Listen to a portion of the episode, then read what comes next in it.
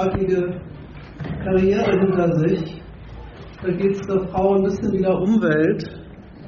Die Umweltbewegung hat angefangen als Anti-AKW-Bewegung mit Straßenschlachten mit der Polizei und ist gelandet bei einem Umweltminister und seitdem ist in Umweltfragen alles gut. Und so ähnlich ist das mit der Frauenfrage auch. Die hat mal angefangen im 19. Jahrhundert im Kontext der damals entstehenden Arbeiterbewegung, die sich das Ziel der Abschaffung des Kapitalismus gestellt hat. Und da hat ein alter Sozialdemokrat wie Bebel noch ein Buch geschrieben, das hieß Die Frauen der Sozialismus. Und da hat er nachzuweisen versucht, dass gerade Arbeiterfrauen besonders gute Gründe hätten, sich ihren Männern im Kampf um die neue Gesellschaft anzuschließen. Heutzutage haben wir eine Verteidigungsministerin und eine Kanzlerin. Die Frau ist also angekommen in allen gesellschaftlichen Positionen. Zur Waffe greifen darf sie inzwischen auch, natürlich nur unter staatlicher Obhut. Die Frau ist allseits anerkannt und gilt aber gleichzeitig, und gerade in dieser Eigenschaft ist sie anerkannt als ein ganz prinzipielles gesellschaftliches Problem.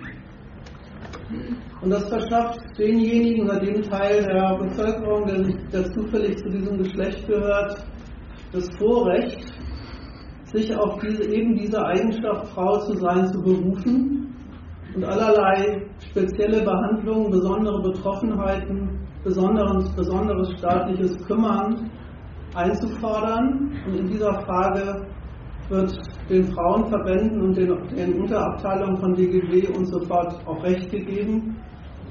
In Österreich, wo ich zuletzt diesen Vortrag gehalten habe, war das gerade um die Zeit, wo die Gewerkschaften ihr Equal Pay Day veranstalten, wo die Gewerkschafterinnen auf die Straße gehen und dafür Reklame machen, dass endlich nach 150 Jahren Kapitalismus die Frauen gleich bezahlt werden sollen wie die Männer. Man kann sich also als Frau überhaupt nicht darüber beschweren, dass sich nicht, dass diesem Thema nicht genügend Aufmerksamkeit gewidmet würde, ganz im Gegenteil. Allerdings scheint diese Aufmerksamkeit nicht so sehr damit einherzugehen, dass die da angesprochenen Probleme in irgendeiner Weise sich gebessert hätten oder beseitigt wären. Die Frau gilt als Problemfall, äh, die Frau erfährt als Problemfall gesellschaftliche Anerkennung und das gilt allgemein als Fortschritt. Und ein zweites ist noch, aufmerks äh, ist noch bemerkenswert. Im Namen dieses Titels Frau werden verschiedenste, disparate, aufeinander widersprechende Anliegen vorgetragen. Da geht es dem einen um mehr Vorstandsposten, dem anderen um eigene Parkplätze, dem dritten um mehr gleicher Lohn für gleiche Arbeit, mehr Kindergärten, andere favorisieren wieder eine Herdprämie und so fort. Es gibt aber eine bemerkenswerte Einigkeit bei allen und in allen Forderungen und Projekten, die auf diese Weise vorgetragen werden. Und dieser Einigkeit will ich in meinem Vortrag ein besonderes Augenmerk legen, weil ich die für den, den entscheidenden Fehler dieser ganzen Debatte halte. Alle Streitparteien sind sich in einer, Sicht, einer Hinsicht nämlich vollkommen einig. Bei all diesen disparaten Anliegen handelt es sich um Unterfälle eines gemeinsamen Interesses, einer gemeinsamen Betroffenheit aller Frauen. Die ganze Debatte um die Stellung der Frau in der Gesellschaft lebt überhaupt implizit von dieser Unterstellung, dass es überhaupt in der Gesellschaft so etwas gäbe wie ein Kollektiv namens die Frauen im Unterschied zu den Männern, mit ganz eigenen, von denen der Männer unterschiedenen Problemen und deswegen auch mit gemeinsamen Interessen. Unabhängig davon, was Frauen und Männer sonst so im Gegensatz zueinander geraten lassen mag, ihre ökonomische Lage, ihre politische Auffassung, ihre Anliegen und Bedürfnisse, jenseits davon soll es sowas geben wie eine gemeinsame Betroffenheit und deshalb eben auch eine gemeinsame Interessenslage eines Teils der Gesellschaft im Unterschied zur anderen. Dieses Kollektiv ist ziemlich eigentümlich beschaffen. Es zeichnet sich nämlich dadurch aus, dass sich aus ihm gar keine bestimmten inhaltlich gemeinsamen Anliegen von Frauen ableiten lassen. Es zeichnet sich sogar umgekehrt dadurch aus, dass es die Frauen ganz jenseits irgendwelcher konkreten besonderen Probleme und Schädigungen, die sie tatsächlich haben, zusammenfasst. Da macht sich in gewisser Weise auch keiner was vor. Ich will das mal an einem Beispiel illustrieren. Das ist völlig klar. Eine alleinerziehende Mutter, die auf Hartz IV ist, braucht was ganz anderes als eine Karrierefrau, die das Jura-Examen mit 1 gemacht hat und keinen, keinen Chefposten bekommt.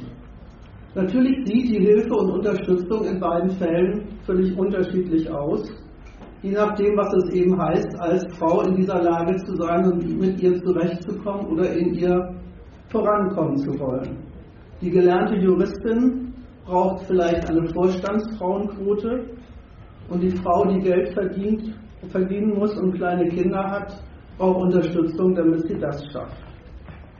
Das ist im privaten Bereich übrigens überhaupt nicht anders.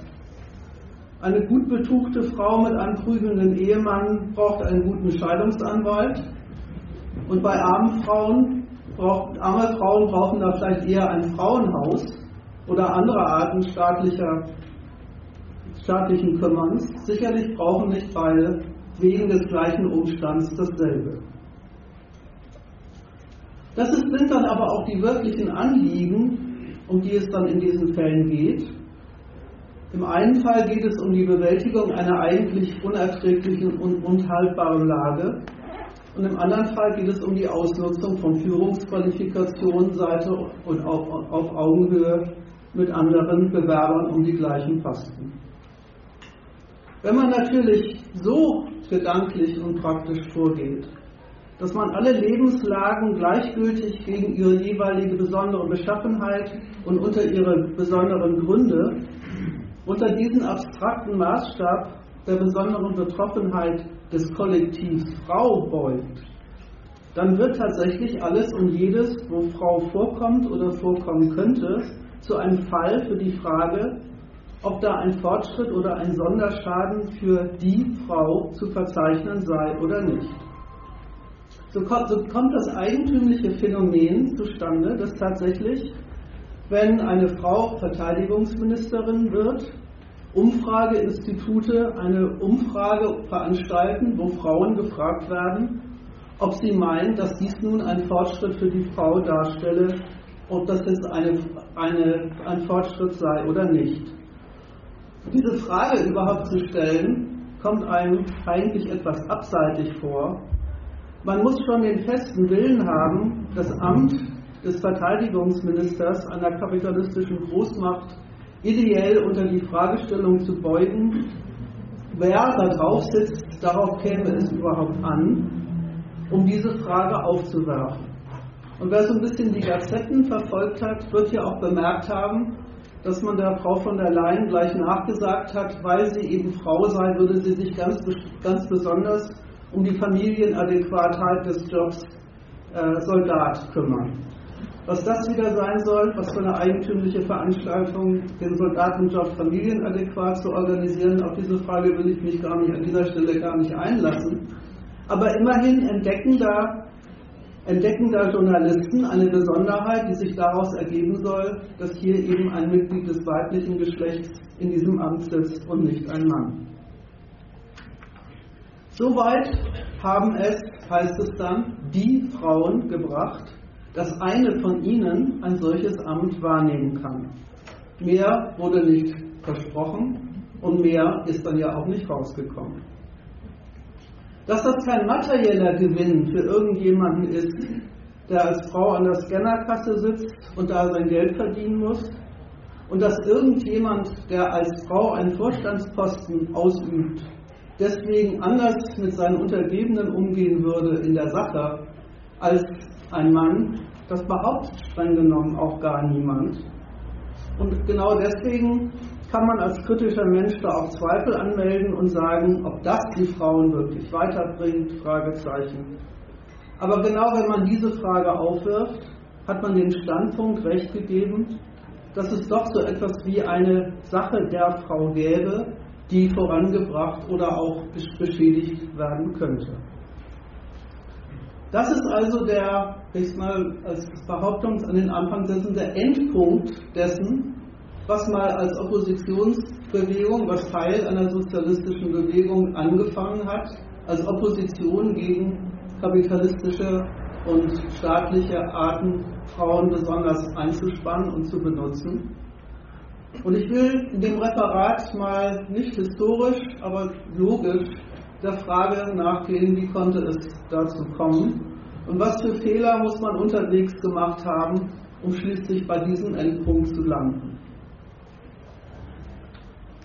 Noch eine Bemerkung vorweg. In einer Hinsicht gibt es ja dieses Kollektiv tatsächlich, nämlich in Gestalt von Sonderrechten, die der Staat Frauen einräumt oder durchaus auch Sonderpflichten, die Staaten Frauen auferlegen.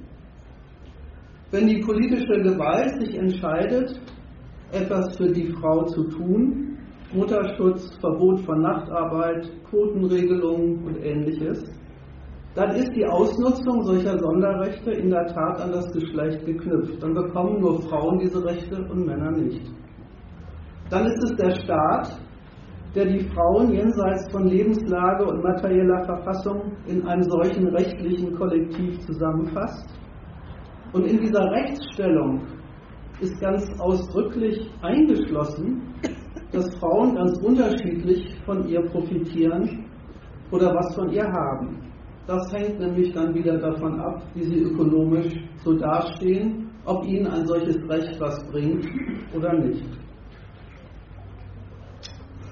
Ich möchte also der Frage nachgehen, wieso es eigentlich mitten im aufgeklärten 21. Jahrhundert überhaupt so etwas wie eine Geschlechterfrage gibt. Wieso spielt das in Wirtschaft und Gesellschaft überhaupt eine Rolle? Ich will auf einen Punkt mal hinweisen, der Leuten vielleicht geläufig ist, die schon mal in den ersten Band des Kapitals reingeguckt haben.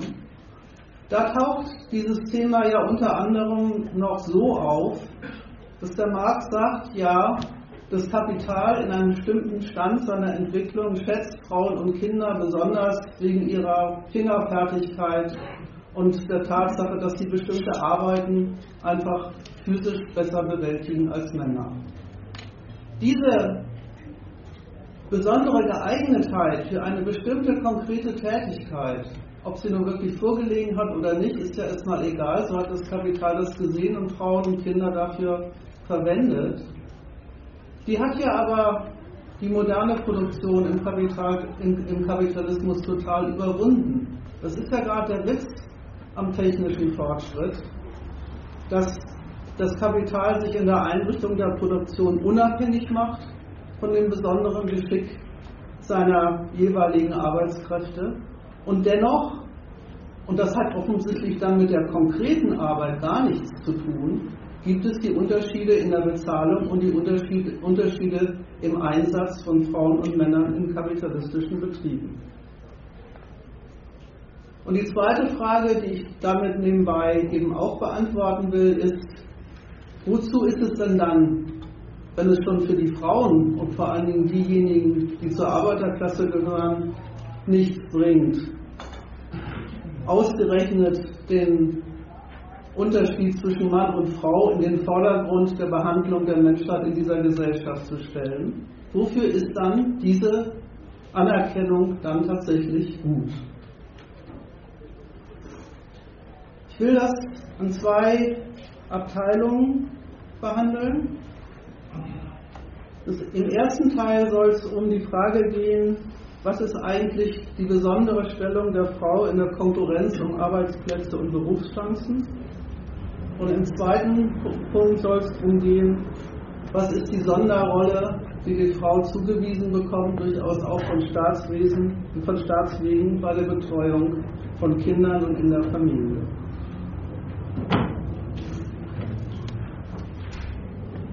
Es gibt eine inzwischen allgemein geläufige Binsenweisheit, mit der man überall offene Türen einrennt, und mit der man sich gar nicht besonders als kritischer Mensch profiliert. Und das ist die, das stellen die Staatshänger selber fest, dass es sich nicht gut verträgt für Frauen, wenn sie die beiden Anforderungen gleichzeitig bewältigen muss, einen Beruf auszuüben und Kinder zu bekommen und aufzuziehen. Das heißt Doppelbelastung und das weiß jeder und sagt jeder, das ist so. Warum ist das eigentlich eine Doppelbelastung? Das ist die Frage, die ich als erstes behandeln will.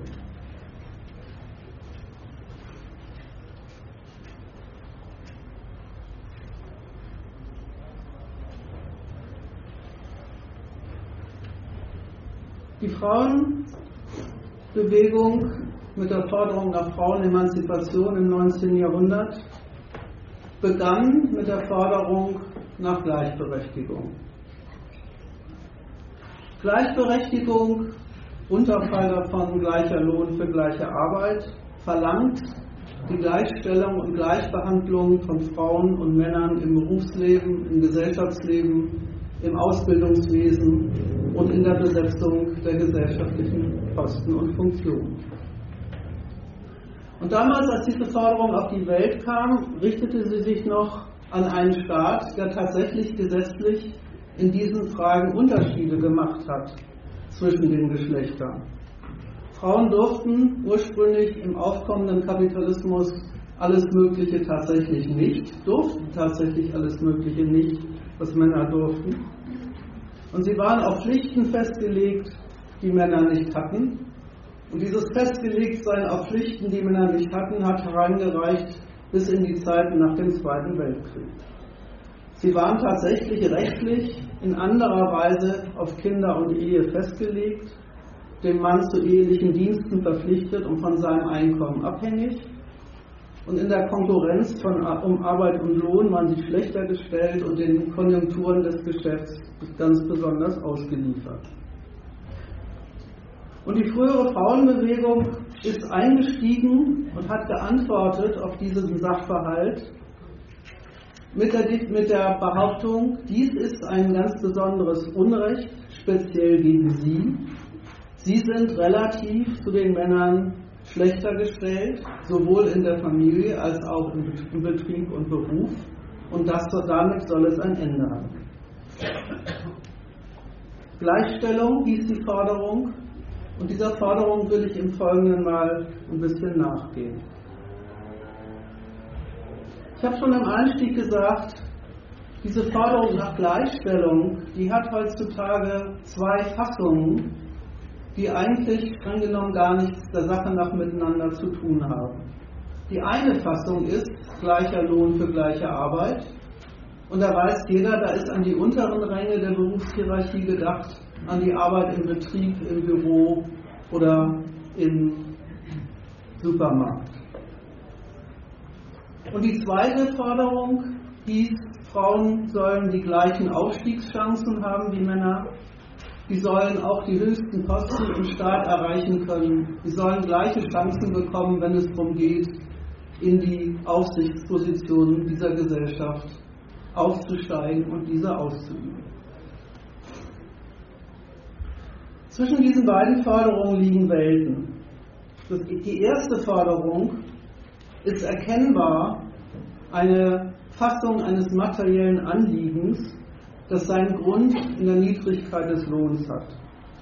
Es ist, so meine These, eine falsche Konsequenz aus schlechter Bezahlung. Die falsche Konsequenz heißt, wir werden schlechter bezahlt, deswegen wollen wir gleich viel. Das gleich viel hat zwei Mängel. Erstens fragt es gar nicht danach, ob das, was das gleich viel ist, dann für sich reicht, ob der gleiche Lohn denn dann einer ist, mit dem man auskommen kann. Und das Zweite, so ist die Forderung natürlich nicht gemeint, aber so wird, wird ihr vom Kapital durchaus nachgekommen, ist natürlich, dass sich dieser Standpunkt auch umdrehen lässt. Wenn gleicher Lohn für gleiche Arbeit gefordert wird, dann ist ihr auch Genüge zu tun, wenn man die Löhne der Männer senkt. Und das ist eigentlich das, was, das, was dem Kapital eher nahe liegt, dann auch Männer in Posten reinzuschieben, die früher noch von Frauen ausgeübt wurden und die dann eben entsprechend schlecht zu bezahlen. Die zweite Forderung, die nach Aufstiegschancen, nach Karrieremöglichkeiten, nach Beschäftigung in den höheren Rängen der Berufshierarchie, verlangt eine gerechte Verteilung von Konkurrenzgewinnern und Verlierern auf die Geschlechter. Und das ist eine total konservative Forderung, die auch nicht mal dem Schein nach in irgendeiner Weise gegen das Kapital und gegen diejenigen gewendet ist, die die Arbeitskraft anwenden. Ja. Ist hier jemand, der ein Fahrzeug geparkt hat mit der Nummer Pferden SK 179? Das Fahrzeug ist so geparkt, dass ein anderes hier sich nicht mehr wegbewegen kann. Danke. Gute Fahrt. Nummern steht. Achso, okay. Was hast du gesagt? Kurz wiederholen, was ist das letzte? Ach so, ja. Ich habe gesagt, die Forderung nach einer gerechten Verteilung von Konkurrenzgewinnern und Verlierern auf die Berufsposten ist eine vollkommen konservative Forderung. Weil sie geht von der existen- existenten Berufshierarchie aus, von der Art und Weise, wie hierzu- hierzulande gearbeitet und die Arbeit kommandiert und der Staat regiert wird und verlangt nur bei bestehender Berufshierarchie eine andere Verteilung derer, die oben und unten landen.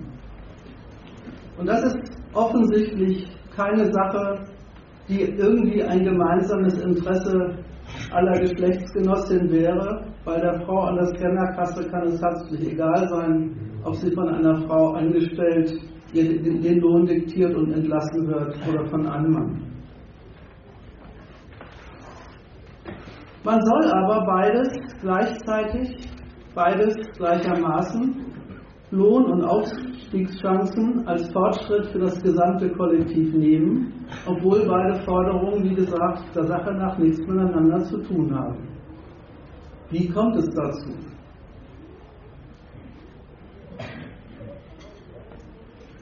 Wieso ist es erst überhaupt so? Erste Frage. Dass Frauen teilweise bei gleicher Tätigkeit schlechter bezahlt werden, teilweise, und das ist eher der Fall, mehrheitlich in den schlechter bezahlten Jobs landen.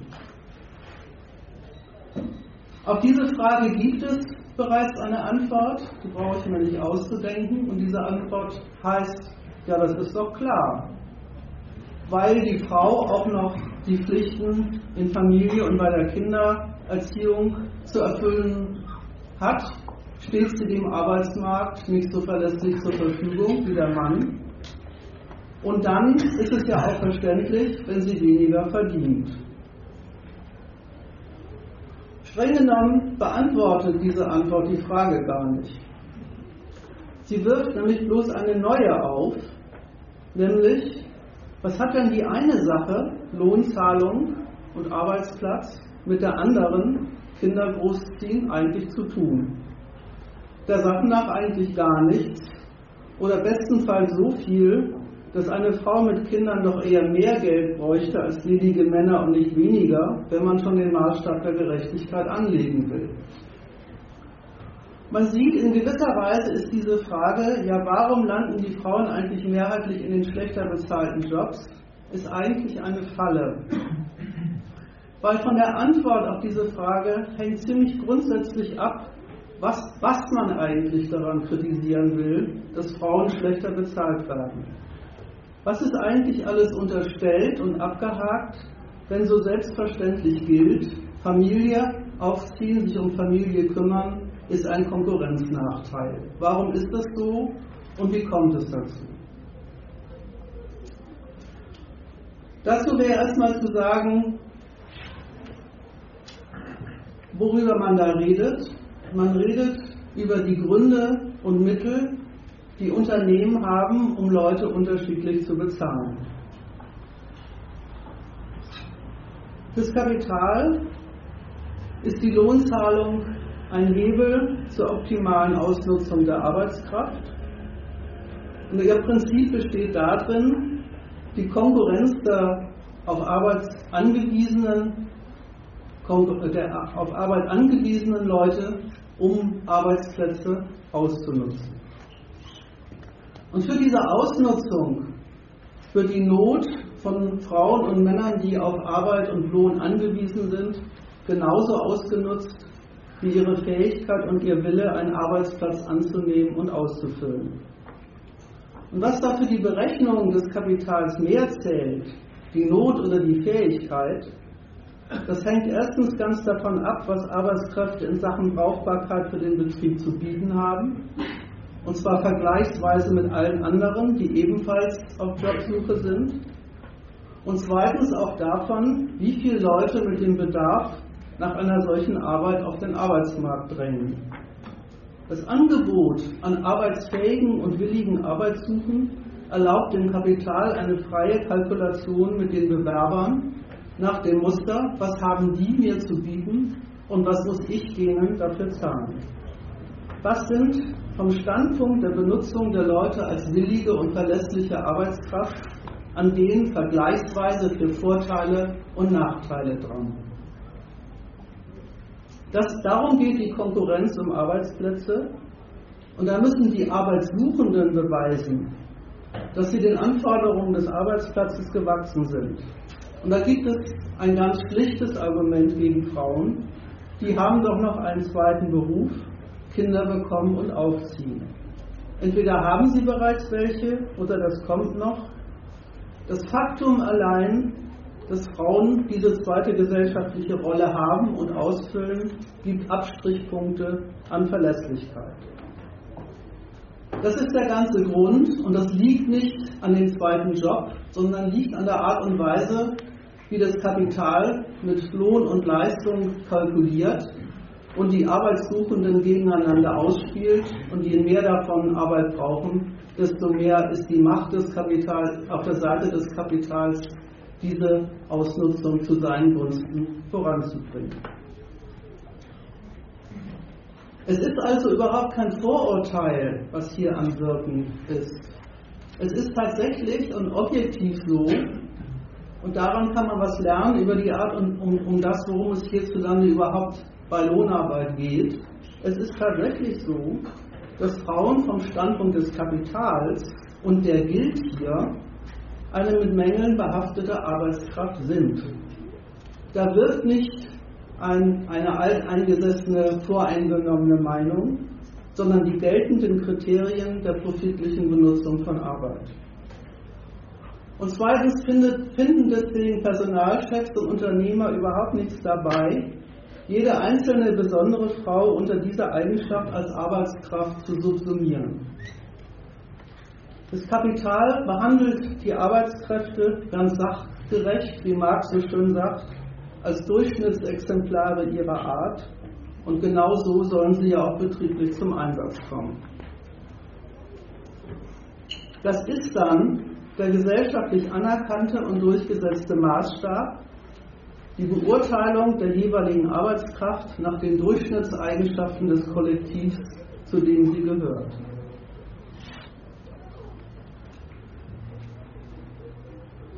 Es geht also bei der Antwort auf die Frage, die ich schon sagte, darum, was man da kritisieren will. Wenn man sagt, Frau sein ist ein Konkurrenznachteil, dann muss man sich schon anschauen, worum es da bei der Konkurrenz geht. Und dann merkt man, da ist der Witz nicht der Nachteil, sondern der Maßstab, von dem aus hier Vorteile und Nachteile vom Kapital definiert und festgeschrieben werden. Und diese Subsumption jedes einzelnen Antragstellers unter solche Beurteilungen des zukünftigen oder wirklichen Betriebspersonals, das ist eben gar nicht einfach eine falsche Einstellung, sondern das ist und auch nicht einfach Borniertheit. Borniertheit ist es schon, aber eine sehr sachgerechte und kapitalistisch passende Borniertheit. Sie hat ihren harten Grund darin, worum sich hierzulande die Ökonomie eben dreht. Arbeitskräfte haben Leistung für die Firma zu bringen, ihr Einkommen ist davon abhängig gemacht und unter diesem Maßstab werden sie verglichen und Unterschiede an ihnen werden im Zweifelsfall gegen Sie gewandt. Können Sie das überhaupt? Halten Sie den Vergleich aus? Sind Sie verlässlich in der Leistungserbringung? Dazu hat der Personalchef die Funktion und die Macht und, um, und umso mehr, je mehr Leute auf diese Sorte Arbeit angewiesen sind. Das ist auch der Grund dafür, warum aus gesetzlichen Schutzmaßnahmen glatt Konkurrenznachteile werden. Mutterschutz ist ein Konkurrenznachteil. Das frühere Verbot von Nachtarbeit war auch ein äh, Berufsnachteil. Schichtbetriebe konnten Frauen in den Nachtschichten nicht einsetzen, also waren sie weniger brauchbar. Der Maßstab, unter dem da alle gleichermaßen verglichen und gebeugt werden, ist eben das Kritikable an dieser Sache und nicht, dass eine Abteilung Leute unter diesem Maßstab schlechter wegkommen. Von diesem Interesse her werden alle Jobsuchenden beurteilt und das Interesse ist der Skandal und nicht, dass mehr Frauen bei dessen Betätigung hinten runterfallen als Männer. Das gleiche jetzt nochmal durchexerziert an der zweiten Forderung. Frauen beschweren sich, vielleicht gar nicht sie selber, sondern ihre Vertreter in der Politik und in den Parteien beschweren sich, dass sie prozentual zu wenig Zugang zu den besser verdienenden Berufen haben, obwohl sie doch die gleiche Leistung bringen könnten wie die Männer. Dieser Anspruch kommt nicht aus Not, sondern aus dem Selbstbewusstsein, dass einem der höhere Posten zusteht und dessen Verweigerung das gleiche Recht auf Zugang verletzt. Es gibt aber tatsächlich eine Gemeinsamkeit zwischen beiden Forderungen. Die ist aber sehr unkritisch. Die Gemeinsamkeit liegt darin, dass in beiden Fällen die benachteiligten Frauen sich mit den Männern in der gleichen Jobstufe und in der gleichen Stellung in der Berufshierarchie vergleichen. Ausgangspunkt des Vergleichs ist der jeweils erreichte Platz in der Konkurrenz um Löhne und Jobs. Keine Frau in der Scannerkasse kommt ernsthaft auf die Idee, ihr Gehalt mit dem ihres Chefs zu vergleichen. Der, der Unterschied ist unterschrieben und anerkannt in der Forderung nach Gleichstellung. Und die ganze Kritik an ungleichen Zugangschancen lebt überhaupt von dieser Anerkennung, dass es in dieser Gesellschaft notwendigerweise und selbstverständlich mit der Hierarchie der Berufe auch eine Hierarchie der Einkommen gibt, und zwar eine heftige. Und die Frage, wer eigentlich was davon hat, wenn Frauen Kanzlerin werden können oder auch Professor oder auch Betriebsleiter, wird gar nicht mehr aufgeworfen, sondern es wird zufrieden genickt. Das haben wir immerhin hinbekommen. Und wenn man erstmal so weit ist, dass man unter unter Akzeptierung sämtlicher Formen und Bedingungen und Umstände des kapitalistischen Geldverdienens. Die einen in der Unterwerfung unter die Notwendigkeiten des kapitalistischen Arbeitens, die anderen in den Posten, wo es darum geht, die zu organisieren und zu kommandieren. Wenn man das erstmal unterschrieben hat und da damit zufrieden ist, dass überall, wo es da was zu tun gibt, auch Frauen dabei sind, dann kann man auch gleich einen Schritt weitergehen und überhaupt allen möglichen Mist zu einem Gegenstand des gleichen Anspruchs machen und alles in einen Topf schmeißen. Hauptsache, Frauen dürfen das auch, dann ist das ein Fortschritt. In diesem Sinne ist ja dann auch die Forderung nach Frauen in die Bundeswehr aufgekommen und auf dieser Forderung wurde dann irgendwann vom Verteidigungsministerium Recht gegeben. Was ist eigentlich der Maßstab? Nächster Punkt. Was ist eigentlich der Maßstab, von dem aus der Vorwurf der Ungleichbehandlung, die Lohnunterschiede und Karrierechancen behandelt? Was ich zeigen wollte war, Ungleichbehandlung liegt gar nicht vor. Es liegt eine Gleichbehandlung vor, die Unterwerfung unterschiedlicher Leute unter den gleichen Maßstab. und weil unterschiedliche Leute mit unterschiedlichen Angeboten und Leistungsfähigkeiten fürs Kapital unter den gleichen Maßstab äh, gebeugt werden. Deswegen kommt für sie unterschiedliches und Gegensätzliches raus. Die Frauenbewegung nimmt die Sache genau, genau umgekehrt. Sie sagt, sie liegt Ungleichbehandlung vor und wirft damit gar nicht mehr die Frage auf, nach dem, was man zu leisten hat und was man dafür bekommt, sondern fragt nach der Berechtigung der schlechten Bezahlung. Ist es gerecht, dass Frauen, bloß weil sie Frauen sind, in der Konkurrenz schlechter dastehen als Männer? Und damit ist man ganz weg vom ursprünglich geschädigten Interesse. Man gibt ein Kriterium, getrennt vom Interesse an mehr Geld oder an besseren Positionen an, nämlich ein Kriterium der Angemessenheit dieser Bezahlung oder dieses Jobs zu dem, was man doch selber für ihn mitbringt. Das Kriterium ist merkwürdig. Es ist erstens genau das, von dem die kapitalistische Leistungsgesellschaft selbst behauptet, es würde in ihr gelten. Sie ist es ja, die dahergeht und sagt, bei uns geht alles gerecht zu, bei uns haben die Einkommensunterschiede ihre Ordnung, weil die Verteilung der Anwärter auf die Berufe ohne Ansehen der Person stattfindet, nur aufgrund der Leistung. Persönliche Merkmale spielen bei uns keine Rolle, und das zeichnet die kapitalistische Leistungsgesellschaft gerade aus, im Unterschied zu früheren Gesellschaften, wo es nach persönlicher Vorteilsnahme, Vetternwirtschaft und so weiter geht.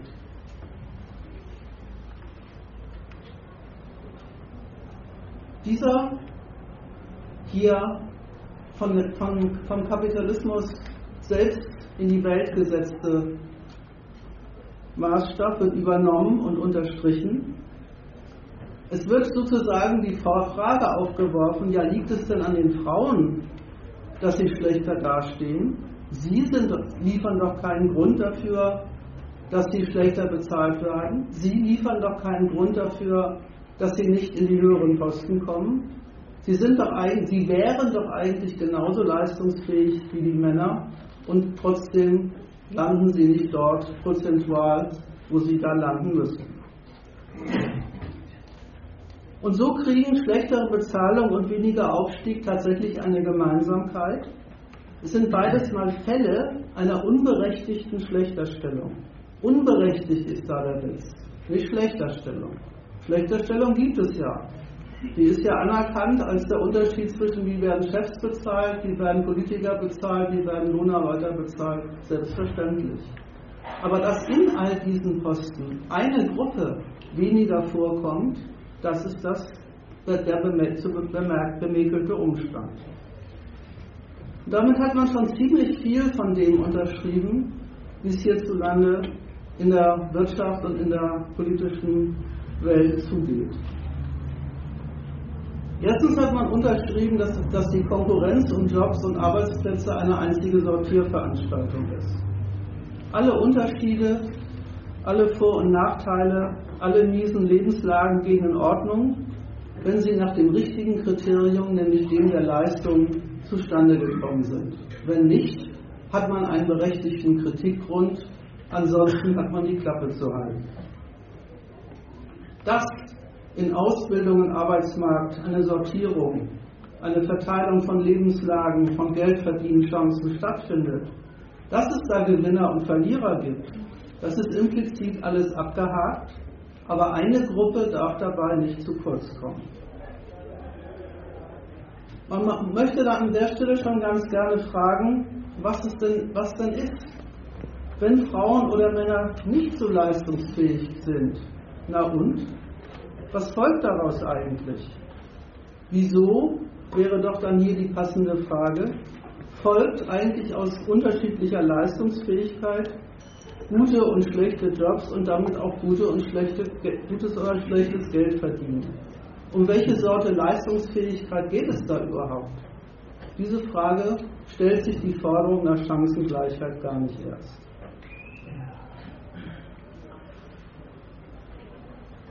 Und insofern täuscht sich die Beschwerde um die Ungleichbehandlung auch. Und zu dem Punkt möchte ich noch ein paar Sätze sagen. Was soll das eigentlich sein? Wie soll das eigentlich gehen? Ohne Ansehen der Person, egal ob Mann und Frau, nur die Leistung soll zählen und das ist ungerecht, wenn dann nur 3% Frauen in den, Vorstands, in den Vorstandsposten sitzen. Das ist gar nicht die wirkliche Art und Weise, wie in der Konkurrenz um die Zuweisung von Posten und Geldverdiengelegenheiten entschieden wird. Das ist ein Ideal der kapitalistischen Konkurrenz und das will ich im Folgenden noch ein, noch ein paar Sätze dazu sagen. Ich habe vorhin schon gesagt, was heißt hier überhaupt Ungleichbehandlung?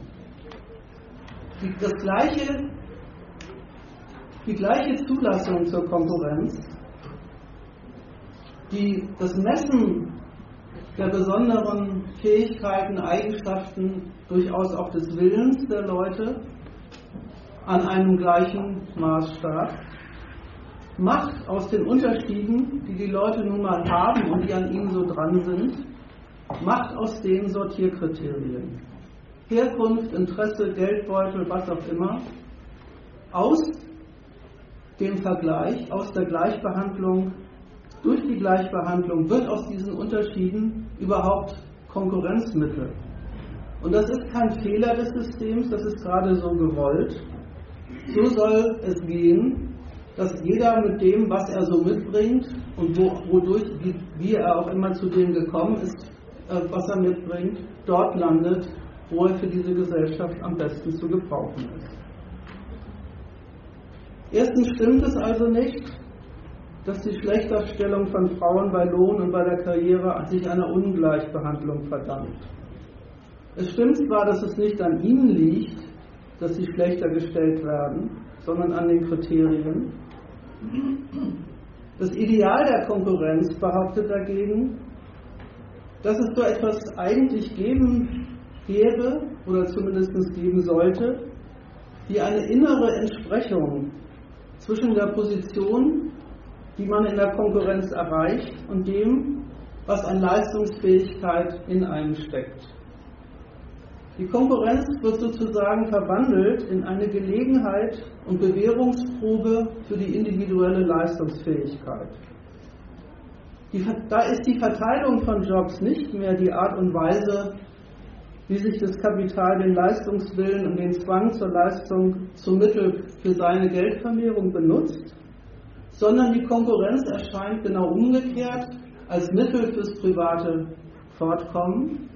Und dann wird sich beschwert, dass das, was man an Leistungswillen und Leistungsfähigkeit als Frau oder als Mann so mitbringt, gar nicht adäquat vom Arbeitsmarkt oder von der Postenverteilung gewürdigt wird. Und damit täuscht sich diese Forderung auch ganz grundsätzlich darüber, was, worum es hier geht, wenn da von Leistung die Rede ist. In gewisser Weise weiß das ja auch jeder, dass einfach Qualifikation damit nicht gemeint ist. Was eine Qualifikation zum Geldverdienen taugt, liegt weniger an ihr als an, der an, an dem Arbeitsmarkt, mit dem, mit, auf dem man mit ihr aufläuft. Und die Fähigkeit und Bereitschaft zur Unterwerfung unter die betrieblichen Anforderungen gehört übrigens ganz genauso zur Qualifikation wie die Fähigkeit, bestimmte Tätigkeiten auszuüben.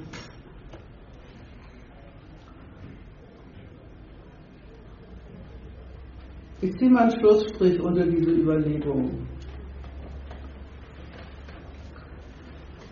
Man kann aus der Tatsache, dass Frauen in ihrer Mehrheit in den unteren äh, Lohnrängen auf den schlechter bezahlten Posten, auf den schlechteren Arbeitsplätzen landen und weniger von ihnen die höheren Posten erreichen. Entweder deuten, das meine ich ist die falsche Antwort auf diese Frage, indem man sie, die Frage nach dem Warum so beantwortet, dass man sagt, das hat seinen Grund in einer ungerechtfertigten Ungleichbehandlung. Wenn man diese Frage so beantwortet, dann kümmert man sich um die Gleichstellung der beiden Geschlechter in der Konkurrenz und dann landet man zwangsläufig am Ende bei der Anerkennung aller Gesichtspunkte, die Kapital und Staat für die Indienstnahme von Frauen wie Männern für Wachstum und Politik in Anschlag bringen. Oder, und das ist die andere Antwort, die ich bevorzugen und empfehlen würde, man sagt, ach so, die Lage der Frau, das hat gar nichts mit Ungleichbehandlung und Ungerechtigkeit zu tun. Dass sie so schlecht wegkommt oder schlecht herwegkommt in ihrer Mehrheit in verschiedensten Abteilungen dieser Gesellschaft. Das liegt überhaupt an den Maßstäben, die hierzulande an die Leute, wenn sie einen Arbeitsplatz brauchen und suchen und sich darum bewerben, angelegt werden.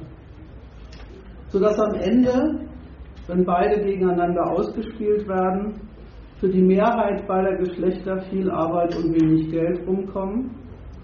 Und dann ist die Kritik der Lage der Frau ein Unterfall der Kritik der Lohnarbeit und dessen, wofür in dieser Gesellschaft gearbeitet wird und keine Sonderkritik an der Lage eines bestimmten, einer bestimmten Abteilung von ihr. Die Frauenbewegung, wie ich bereits sagte, hat sich unglücklicherweise, muss man sagen, für die erste Antwort entschieden. Und weil sie sich für die erste Antwort entschieden hat, deswegen ist ihr Fortgang auch so gegangen, wie er heutzutage am Ende zu betrachten ist. Deswegen im zweiten Teil noch ein paar Worte dazu, was man eigentlich anrichtet, wenn man dieses gleiche Kriterium auch noch an die Sphäre anlegt, wo es um das Zusammenleben von Mann und Frau geht und die Gleichberechtigung der Frau in der Familie verlangt. Auch hier übrigens der Ausgangspunkt, ganz genauso wie beim gleichen Lohn für gleiche Arbeit. Auch hier ist der Ausgangspunkt, dass die Staatsgewalt in Zeiten, wo der Kapitalismus oder kapitalistische Staaten noch nicht fertig waren, den Geschlechtern unterschiedliche Rechte und Pflichten zugewiesen hat.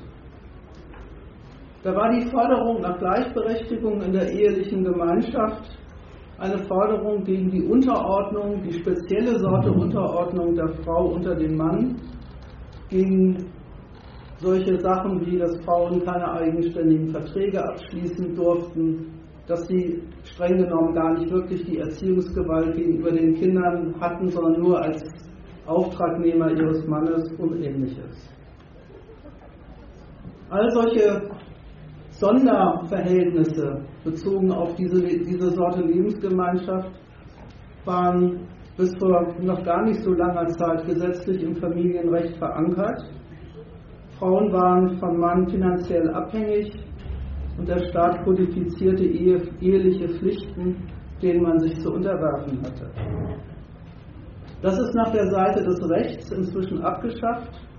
Inzwischen gilt, Frauen und Männer sind gleichermaßen dazu verpflichtet, sich um die Familie zu kümmern, wechselseitig füreinander einzustehen und ihr Gehalt in die, in die Versorgung der Familie einzubringen.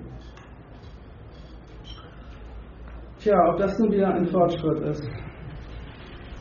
Diese Gleichberechtigung bezieht sich ja, das ist gar nicht so schwer zu erkennen, darauf, dass der Staat ein gesteigertes Interesse daran hat, dass die Institution Familie funktioniert. Die ist nämlich, deswegen gibt es ja eine ganze, eine ganze Unterabteilung bürgerliches Recht, das nennt sich Familienrecht, überhaupt nicht einfach eine private Angelegenheit, sondern ein staatliches Rechtsinstitut. Und dieses staatliche Rechtsinstitut hat es in sich, wenn man sich mal näher anguckt, was da eigentlich das Interesse der Staatsgewalt ist, die Leute so aufeinander zu verpflichten. Erstens, die irrige Vorstellung, die Familie wäre sowas wie eine Privatangelegenheit der Beteiligten, die letztlich die Staatsgewalt nichts angeht, ist darin verkehrt, dass privat sowieso nicht heißt, die Staatsgewalt kümmert sich um irgendetwas, was seine Bürger und seine Bürgerinnen täten, nicht. Wenn der Staat sagt, das ist eure, eure Privatangelegenheit, dann weist er den Leuten eine Verantwortung zu. Dann sagt er, dafür seid ihr zuständig, das habt ihr gefälligst abzuwickeln. Und ich sage, gebe euch den rechtlichen Rahmen und die rechtlichen Bedingungen vor, in, unter denen dieses Kümmern und unter denen diese Abwicklung stattzufinden hat. Im Grundgesetz steht, Ehe und Familie stehen unter dem besonderen Schutz der Staatsgewalt und das ist ein Satz, über den man sich nicht freuen sollte. Denn wenn der Staat etwas unter seinen besonderen Schutz nimmt, dann hat man meistens nicht so besonders viel davon. Das heißt nämlich erstmal sehr schlicht, er ist es, der aus einem Verhältnis, das zwei Leute aus welchen Gründen auch immer, aber auf jeden Fall aus ihren je subjektiven Eingehen, ein Pflichtverhältnis macht. Das Verhältnis einzugehen, zwingt er sie nicht, wie auch. Aber kaum machen sie es, schlägt das Familienrecht zu. Und was man dann für den anderen bzw. für das Zusammensein tut, ist so ab sofort ein rechtlicher Auftrag, und steht nicht mehr im eigenen Belieben. Das kann man an der Sozialversicherungs, äh, an den Sozialversicherungsgesetzgebungen sehen. Familienmitglieder bilden rechtlich eine Wirtschaftseinheit und das wird man sein Leben lang nicht los, auch wenn das Interesse am Zusammensein eventuell längst erloschen ist. Und auch das Verhältnis, das Eltern zu ihren Kindern haben, ist nicht einfach das der Zuneigung und des sich, und sich Kümmerns, darauf verlässt sich Staats, die Staatsgewalt gar nicht, sondern es gibt eine Pflicht zur Aufzucht. Und es gibt ja so etwas, das heißt auch noch so namens elterliche Gewalt, nämlich die rechtliche Verantwortung für alles, was die Kinder tun.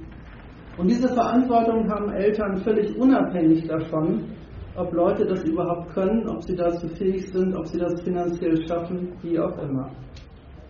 Und das Ganze, das ist ja bekannt, wird noch ergänzt und untermauert darüber, dass sich der Staat ja auch um die Bedingungen und Umstände des Kinderbekommens selber, selber kümmert und es keineswegs einfach den Frauen überlässt, ob sie eins haben wollen oder nicht. Warum machen Staaten das? Es kommt der Staatsgewalt sehr auf die Haltbarkeit dieser Institution an. Nicht in dem Sinne, wie es früher mal war, dass sie auf Ewigkeit im Bestand haben soll, aber schon in dem Sinne, dass er die wechselseitige finanzielle Verantwortlichkeit der Leute füreinander schätzt und haben will und ihre Existenz deswegen unabhängig macht vom Willen der Beteiligten. Und er schätzt auch die Leistung, die die Familie für ihn erbringt, nämlich die Produktion von Kindern. Die sind vom Standpunkt des Staates sein Nachwuchs. Es ist ja noch gar nicht so lange her, dass es auch bei uns die Rede davon gab, dass die Deutschen aussterben. Es ist eine Dauerdebatte in der deutschen Öffentlichkeit, ob es eigentlich günstig ist, den Nachwuchs des deutschen Volkes so sehr aus dem Ausland zu beziehen oder lieber mehr deutsche Kinder in die Welt gesetzt zu bekommen. An allen solchen Diskussionen kann man sehen, auch Kinderkriegen ist überhaupt keine private Angelegenheit, sondern wird vom Staat betrachtet als ein Beitrag der Familie zur Sicherstellung seiner Volksbasis. Es soll auch in Zukunft einfach genug Leute unter seiner Hoheit geben, die für alle Aufgaben und Funktionen in Frage kommen und deswegen rechnet er eine Geburtenrate aus, sorgt sich, wenn sie zu sehr absinkt und kümmert sich darum, dass das Kinderkriegen geht, sogar mit finanziellen Unterstützungen für Frauen, die in höheren Posten sich diese Doppelbelastung lieber überlegen. So wird, werden Staaten beständig, dass ihre Bürger und ihr Nachwuchs für ihn sowas darstellen wie eine nationale Ressource, wo er keineswegs es einfach ihnen überlässt, ob sie dafür sorgen, dass die Bestand hat oder nicht. Die ganzen Maßnahmen, die Staaten in dieser Hinsicht ergreifen, gehen selbstverständlich davon aus, dass es für die große Mehrheit seiner Bevölkerung so ist, dass die ökonomischen Verhältnisse, in denen sie leben, für das Erbringen der Leistung der Familie nicht gerade förderlich sind. Dass er diese ganzen Pflichten überhaupt einrichtet, wirft schon ein ziemlich schlechtes Licht darauf, wie gut, wie gut oder schlecht die Finanzen beieinander sind, mit, mit denen das zu erledigen ist. Und insofern benutzt er und installiert er auch die Familie richtig als Institut dafür, dass die Reproduktion der Arbeitskraft halbwegs klappt. Wenn die Familie wechselseitig haftbar gemacht wird dafür, dass das Einkommen reicht, dann ist das genau die Funktion, die sie erfüllt. Und insofern ist auch keins der Verhältnisse, die Leute da eingehen oder produzieren, bloß ein subjektiver oder besonderer, eine besondere Angelegenheit von ihnen. Im Recht wird ein eigenes Rechts- und Verantwortungsverhältnis zwischen Frauen und ihren Kindern eingerichtet.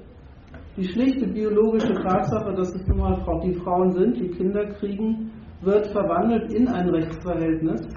Und dieses Rechtsverhältnis auferlegt den Frauen dann auch, sich um den Nachwuchs zu kümmern, für den sie biologisch verantwortlich sind. Nichts und das ist wichtig, sich klarzumachen von den Aufträgen, die Frauen in dieser Hinsicht bei uns haben, folgt einfach aus irgendeinem biologischen Umstand, sondern ganz aus den Rechtsverhältnissen, die Staaten da einrichten und die ja auch in verschiedenen kapitalistischen Ländern durchaus Abweichungen zulassen. Das ist also die wunderbare Institution Familie und die, die wunderbare staatliche Sorge um den staatlichen Nachwuchs, in der Mann und Frau heutzutage die großartige Situation vorfinden, gleichgestellt zu sein in den Rechten und Pflichten, die sie da gegeneinander haben. Die Kritik an fehlender, recht, fehlender rechtlicher Gleichsetzung, Gleichstellung von Mann und Frau hieß, Frau gilt nicht als vollwertiges Gesellschaftsmitglied, Sie hat kein eigenes Geld, sie darf nicht arbeiten, wenn der Mann es ihr nicht gestattet und hat sich darauf zu bornieren, Kinder großzuziehen. Da hat sich in der Tat was getan.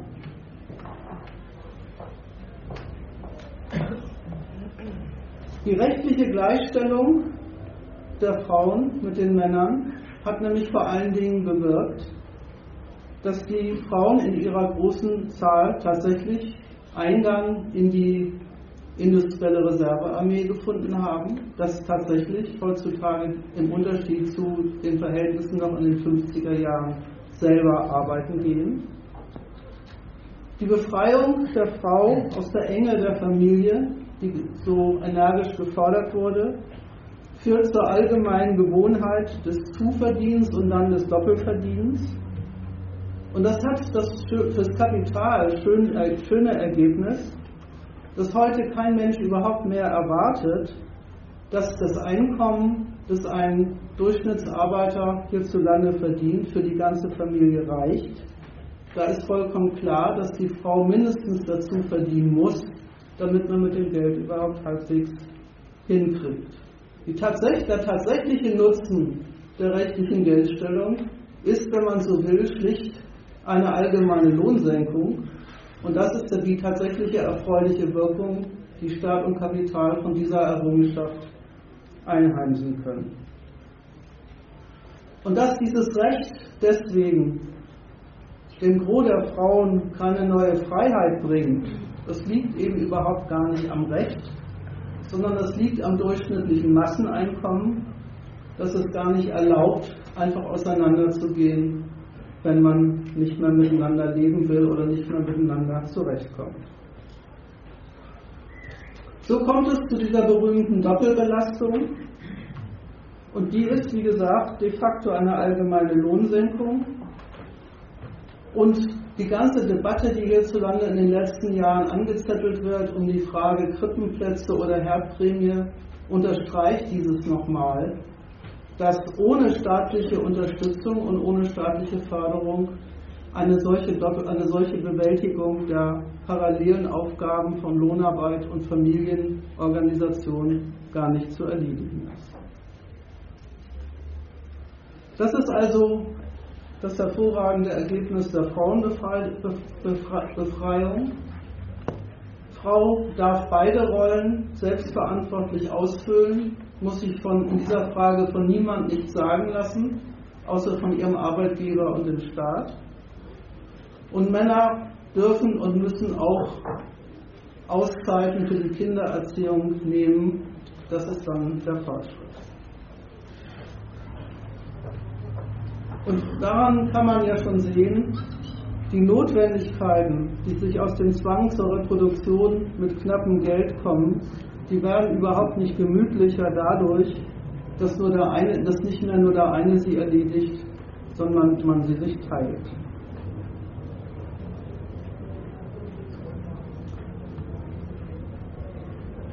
Das ist die ganze Sache nach der materiellen Seite. Aber es gibt ja noch, wenn man so will, eine sittlich-moralische Seite der ganzen Geschichte und die will ich euch jetzt nicht ersparen. Materiell ist das ganze Ergebnis ziemlich trostlos und verrät, dass es wohl doch ein ziemlicher Fehler war, dass die Frauenbewegung sich auf das Thema Ungleichbehandlung und Gleichstellung kapriziert hat, statt aus der Kritik der Art und Weise der Benutzung der Frauen einen Schluss auf die unguten ökonomischen und politischen Verhältnisse zu ziehen, die sie den gleichen Maßstäben unterwerft, denen eben auch Männer am Arbeitsplatz unterworfen werden. Eine Kritik der Familie, die nichts wissen will vom staatlichen Zwang zur, zur Unterordnung seines ganzen Privatlebens unter die Notwendigkeiten des Zurechtkommens von, mit Lohnarbeit sondern an der ganzen Frage nur interessiert, ob Männer auch mal abwaschen müssen oder dass die Frauen alleine erledigen können. Was sich geändert hat, ist nicht die materielle Lage der Frauen. Was sich, nicht, was sich geändert, hat, geändert hat, sind nicht die Kriterien, nach denen Männer wie Frauen für die Vermehrung fremden Reichtums arbeiten müssen. Was sich tatsächlich verändert hat, ist das gesellschaftliche Leitbild der Frau. Die gilt nämlich heutzutage wirklich als ein tüchtiges, selbstverantwortliches Individuum, nicht mehr als, eine, ein, als ein Wesen, was weniger kann, vermag und gilt als Männer. Und dieses neue Leitbild ist nicht die Wahrheit der Sache, sondern ist die passende Ideologie zu den tatsächlich zu den tatsächlichen Veränderungen, die ich skizziert habe. Auf dem Arbeitsmarkt ist es ja jetzt tatsächlich so, dass gleichermaßen Frauen aufs Gymnasium und an die Universität gehen, eine Konkurrenz eröffnen um die höheren Positionen mit den Männern Frauen können sich auch im Beruf selbst verwirklichen, nicht nur mit Kindern und Familie. Auch für diese Leistung ist ja unsere ehemalige Familien Arbeitsministerin und jetzt Verteidigungsministerin mit ihren sieben Kindern das passende Leitbild.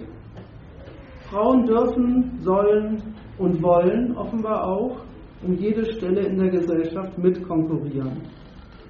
Und was dann, dann rauskommt aus der Konkurrenz, kann man dann an der Verteilung der Geschlechter auf die Berufshierarchie studieren. Und die Veränderung des Leitbilds in der Familienfrage ist auch nicht zu übersehen. Der Staat ist in dieser Frage durchaus liberal geworden. Er verlangt gar nicht unbedingt die Einhaltung von Sitten, die den Trauschein verlangen, anerkennt und verrechtlicht auch außereheliche Gemeinschaften, sogar gleichgeschlechtliche Gemeinschaften. wenn sie den, den Nachweis erbringen und ihn erbringen wollen, dass sie genauso fun funktional und tauglich sind wie die alte Familie. Warum nicht? Alleinerziehende Mutter ist heutzutage kein gesellschaftlicher Makel mehr, sondern ein anerkannter Status. Und das Interessante ist, dass diese Liberalisierung jede Kritik an der Familie in der Sache zum Schweigen gebracht hat. Es gibt ein allseits freies Bekenntnis zu Ehe- und Kinderkriegen. Anscheinend ist die Sache so, dass Sachen, die man selbst will und nicht mehr muss, dann nicht mehr kritikabel sind. Dann war diese Kritik allerdings auch nicht mehr als ein beleidigtes Freiheitsbewusstsein. Wenn man alles selbst wählen darf, was diese Gesellschaft an Chancen so bietet, wenn man sich frei entscheiden darf, ob man lieber mehr Mutter oder mehr Karrierefrau sein will, dann ist an den Verhältnissen offensichtlich nichts mehr kritikabel, denen man sich auf diese Weise zur Verfügung steht. Diese Sorte Kritik hat sich offenbar nie ernsthaft mit den ökonomischen und sozialen Gründen für die schlechte Behandlung von Frauen befasst. Da wäre nämlich rausgekommen, dass in dieser Gesellschaft andere Unterschiede und Gegensätze wirklich wesentlich wichtiger sind als ausgerechnet der zwischen Mann und Frau. Es ist eben die spezielle Borniertheit dieser Bewegung, dass sie je länger, desto mehr in den verschiedensten Lebenslagen immerzu und unter, unterschiedslos Frauen als Frauen betroffen sehen will.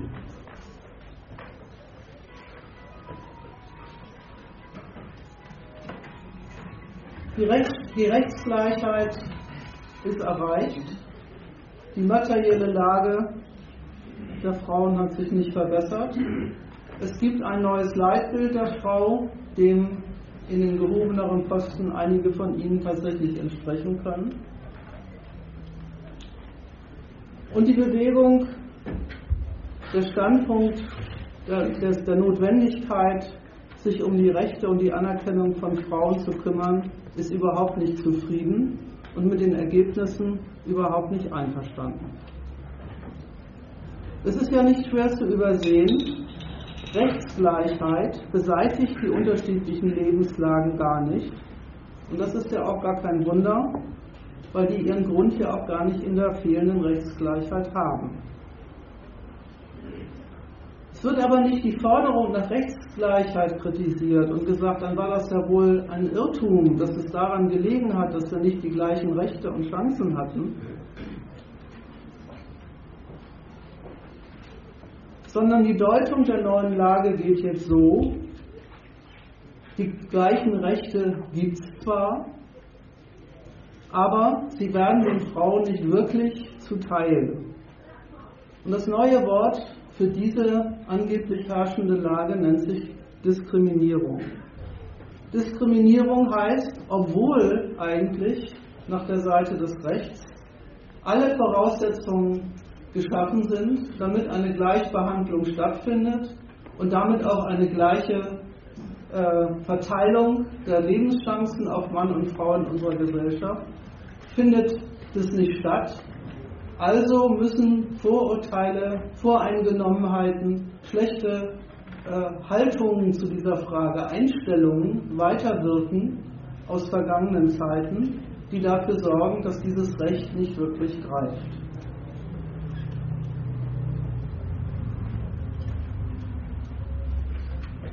Ich habe vorhin, als es darum ging, zu erklären, wie das eigentlich nach den Maßstäben des Kapitals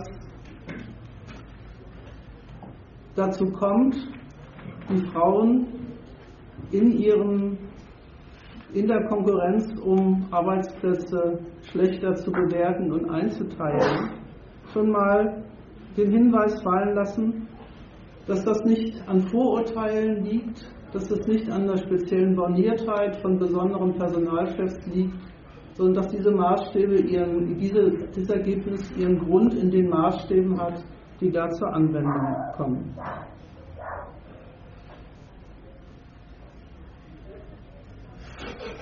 Und ich habe da schon darauf hingewiesen, nicht, dass es solche Vorurteile nicht gäbe, sondern dass man sich irrt, wenn man meint, ein Vorurteil sei so etwas wie eine willkürliche Zuschreibung.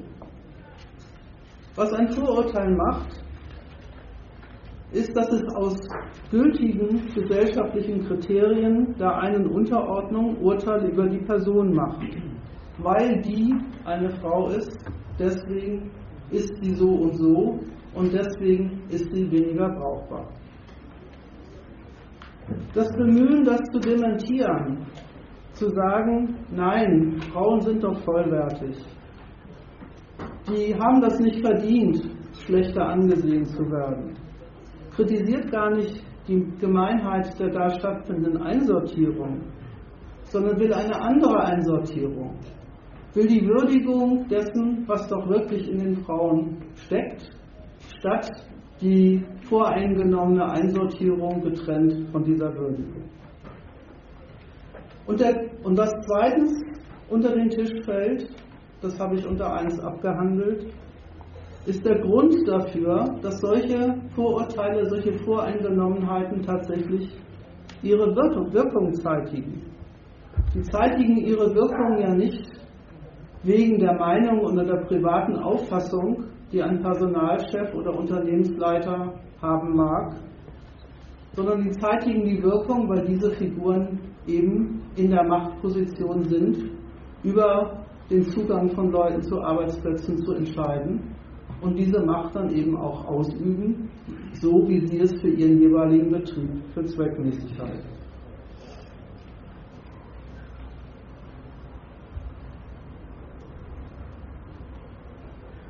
Diejenigen Verbände, Vereine, Organisationen, die sich die Beseitigung von Diskriminierung auf ihre Fahnen geschrieben haben, die gesagt haben, das kann doch nicht sein, jetzt haben wir Gleichberechtigung erlangt und trotzdem hat sich mit der Verteilung der Geschlechter auf die Jobs nichts wesentlich verbessert.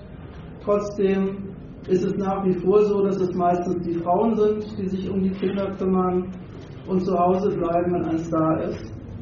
Das liegt an falschen Einstellungen in der Gesellschaft, darin, dass die Gleichbehandlung von Mann und Frau noch nicht richtig ins Bewusstsein der Zuständigen gedrungen ist.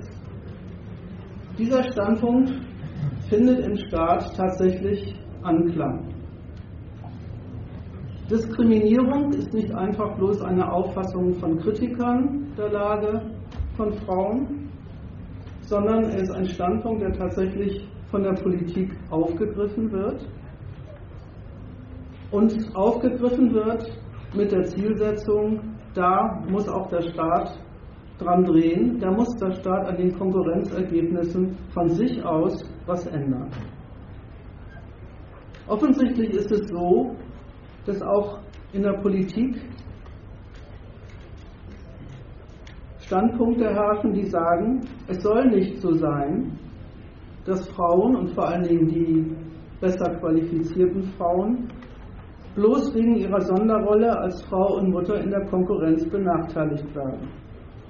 Und wenn die rechtliche Gleichstellung da nicht hinreicht, um das zu beseitigen, wenn die staatlichen Vorkehrungen und Unterstützung da nicht reichen, dann, so der Schluss, müssen da Konkurrenzgesichtspunkte, Sortiergesichtspunkte unterwegs sein, die wir nicht billigen. Und weil das so ist, so der Fortgang, muss man von Staatswegen etwas tun, um tatsächlich Konkurrenzresultate zu korrigieren. Und, und das ist der Punkt, wo sich die Gesetzgebung sich nicht mit der Herstellung von Rechtsgleichheit und der Verbesserung von Konkurrenzbedingungen begnügt, sondern tatsächlich Sonderrechte schafft. Und das maßgebliche Sonderrecht an der Stellung ist ja die berühmte Quote. Die Frauenquote ist ein eigentümliches Institut und will ich, deswegen will ich zudem am Schluss noch ein paar Takte sagen. Was macht der Staat da eigentlich? An sich ist es ja in unserer Gesellschaft so, dass Leute einen, einen Bildungsweg im Schulsystem durchlaufen, dort bestimmte Anrechte erwerben auf Bewerbung auf Posten an den unteren oder höheren Rängen der Berufshierarchie, in dieser Eigenschaft von anderen Bewerbern verglichen werden und dann auf diese Weise auf, die eine oder andere Position gelangen. Und so entscheidet die Konkurrenz über die Verteilung der Leute auf Lebenschancen und Verdienstgelegenheit. Der Staat geht her und sagt, dieses Verfahren, was er im Prinzip, was er erstens selber eingerichtet hat und zweitens insgesamt billigt und völlig in Ordnung findet, dieses Verfahren produziert an einem Punkt ein Ergebnis, das mir nicht passt, nämlich tatsächlich eine Schlechterstellung prozentual ausgedrückt einer bestimmten Gruppe, die ich aber auch ausgebildet habe und von der ich möchte, dass sie ihre Qualifikation auch betätigen kann. Und deswegen, und das ist dann der Schluss raus, schreibe ich vor, dass in bestimmten, zunächst mal im öffentlichen Bereich, in bestimmten Abteilungen meiner, äh, der von mir eingerichteten Institution auf jeden Fall ein bestimmter Prozentsatz dem einen Geschlecht zugewiesen sein soll, sein soll und nicht dem anderen. Das ist also eine Kritik eines Konkurrenzresultats. Allen Ernstes behauptet der Gesetzgeber, so wie die Konkurrenz läuft, bringt sie falsche Ergebnisse vor, hervor, Bezug, bevorzugt sie manche ungerechtfertigt und benachteiligt sie andere, behauptet sogar glatt, das läge am Geschlecht, das würde man an der prozentualen Besetzung sehen und sieht zu, da eine Veränderung von sich aus getrennt von den Gesichtspunkten durchzusetzen, die ansonsten für Konkurrenzergebnisse gelten. Und damit wird tatsächlich Diskriminierung zu so etwas wie einer gesellschaftlich anerkannten Konkurrenzkritik. Es ist ja ohnehin so, wenn irgendjemandem das Ergebnis nicht passt, aus welchen Gründen auch immer, an dem, wo er jobmäßig gelandet ist oder wo andere jobmäßig gelandet sind, dann ist immer der Verdacht unterwegs, hier sei es nicht mit rechten Dingen zugegangen, hier haben Gesichtspunkte, hätten Gesichtspunkte ihr Werk getan, die da nichts verloren hätten. Diese Kritik ist mit dem Eingang des Diskriminierungsarguments in die offizielle Politik jetzt hoffähig geworden, dass es eigentlich darum ginge, in dieser Gesellschaft jeden dorthin zu, helfen, zu verhelfen, wo er mit seiner speziellen Leistungsfähigkeit hingehört, dass die Konkurrenz in dieser Frage gelegentlich, aus welchen Gründen auch immer, versagt und dass es deswegen eine Aufgabe der Politik wäre, das nachträglich zu korrigieren. Und diese staatliche Übernahme dieses, dieser Konkurrenzkritik ja, die führt nicht immer zu ganz gerechten Ergebnissen. Da kommt manchmal was raus, da ist gar nicht der Leistungsfähigste dort, wo er hingehört. Da wirken Gesichtspunkte, die da eigentlich nicht hingehören, die gar nicht rein auf Leistungsbeurteilung gehen und so fort. Diese Kritik an der, dieser offiziell jetzt gültig gemachte Kritik der Konkurrenz kommt bei den Fans von Fraueninteressen sehr gut an. Sie sehen sich nämlich in einem Urteil bestätigt, was Sie dann zur Maßgabe Ihrer weiteren Behandlung dieses Themas machen. Wenn Frau nicht überall in der Gesellschaft gleichermaßen vertreten ist, was Mann als Mann wie der Mann, dann liegt es an der mangelnden Anerkennung der Frau. Mangelnde Anerkennung will sagen, ganz prinzipiell und jenseits besonderer Gesichtspunkte und Bewertungen, ganz jenseits besonderer Leistungen und, und Fähigkeiten, die irgendwo verlangt sind, hat die Frau ein Recht darauf, in ihrer Eigenschaft als Frau gleich, gleich gewertet und bewertet zu werden wie der Mann. Und diese Anerkennung wird ihr ganz grundsätzlich versagt, wenn nicht genug ihrer Sorte in den entsprechenden Stellen in dieser Gesellschaft ankommen. Und mit diesem Übergang, wo auch immer Frauen geschädigt werden, wo ihnen etwas Schlechtes widerfährt, wo, sie, wo man Ungleichbehandlung entdeckt, handelt es sich um einen Fall fehlender Anerkennung der Frau. Hat man endgültig alles, worunter Frauen tatsächlich zu knapsen haben, aber auch alles Mögliche, was da eher nebensächlich ist, zu einem Fall dieser fehlenden Anerkennung heruntergebracht. Dann sind die ganz materiellen Ziele und Zwecke, die von Staat und Kapital auf dem Arbeitsmarkt und bei der Familienbetreuung verfolgt werden, völlig aus der Schriftlinie. Und was übrig bleibt als Kritik, ist, es gibt in dieser Gesellschaft eine falsche Geisteshaltung in Sachen Mann und Frau. Diese Geisteshaltung führt dazu, dass Frauen immer schlechter bewertet werden als Männer.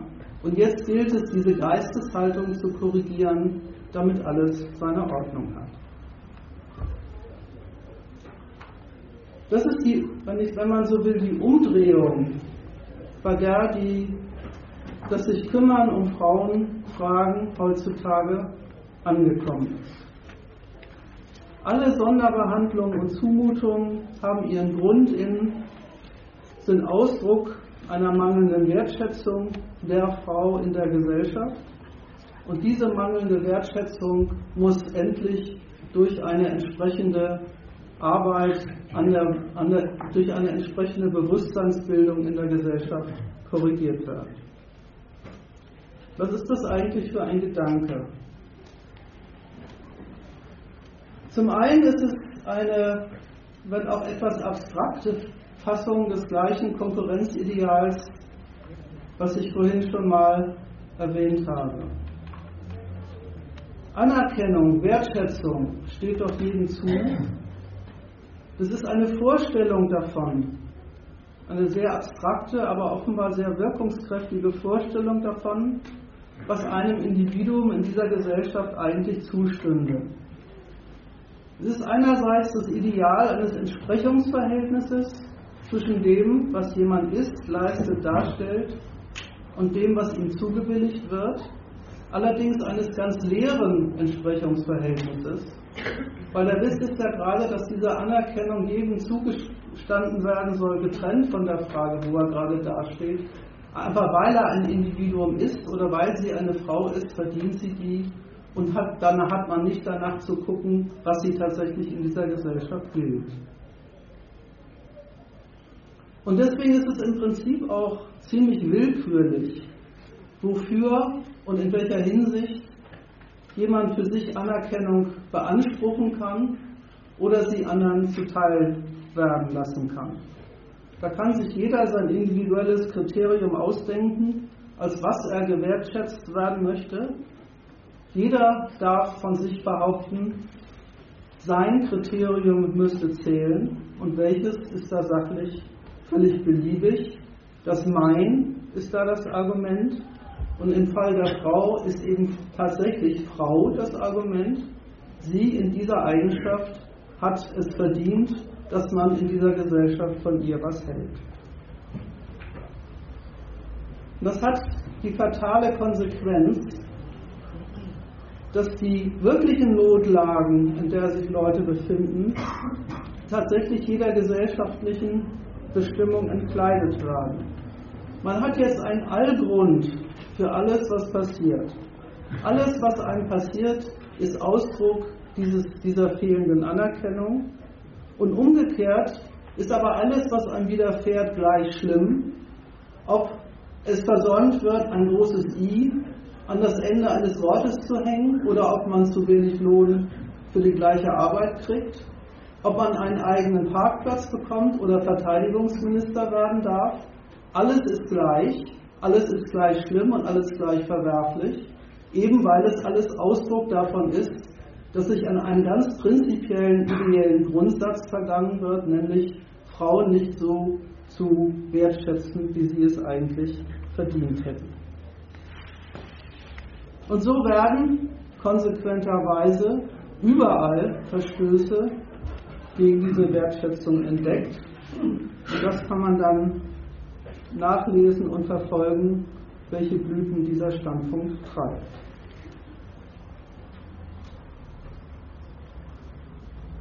Ich will an dieser Stelle mal Schluss machen. An der Stelle wäre jetzt, aber das ist eigentlich ein ganz neues Thema und das habe ich mir dann mal für heute gespart.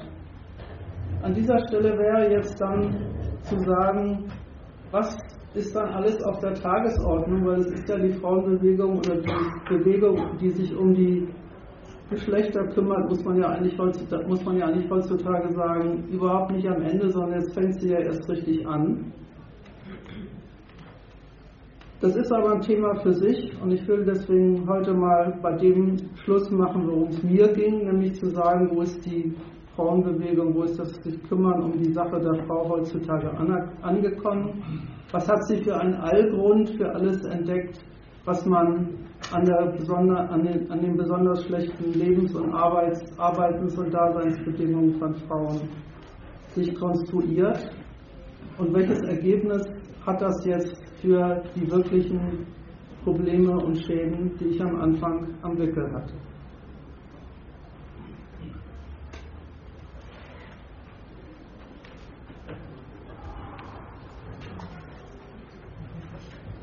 bleibt die Frage, was ist denn jetzt eigentlich der, der tatsächliche Nutzen dieses Titels? Wie gesagt, der Ausgangspunkt der Kritik an der, un, an der rechtlichen Schlechterstellung der Frau in, in Arbeit und Familie war ganz sicher die materielle Not, eine falsche Kritik an der.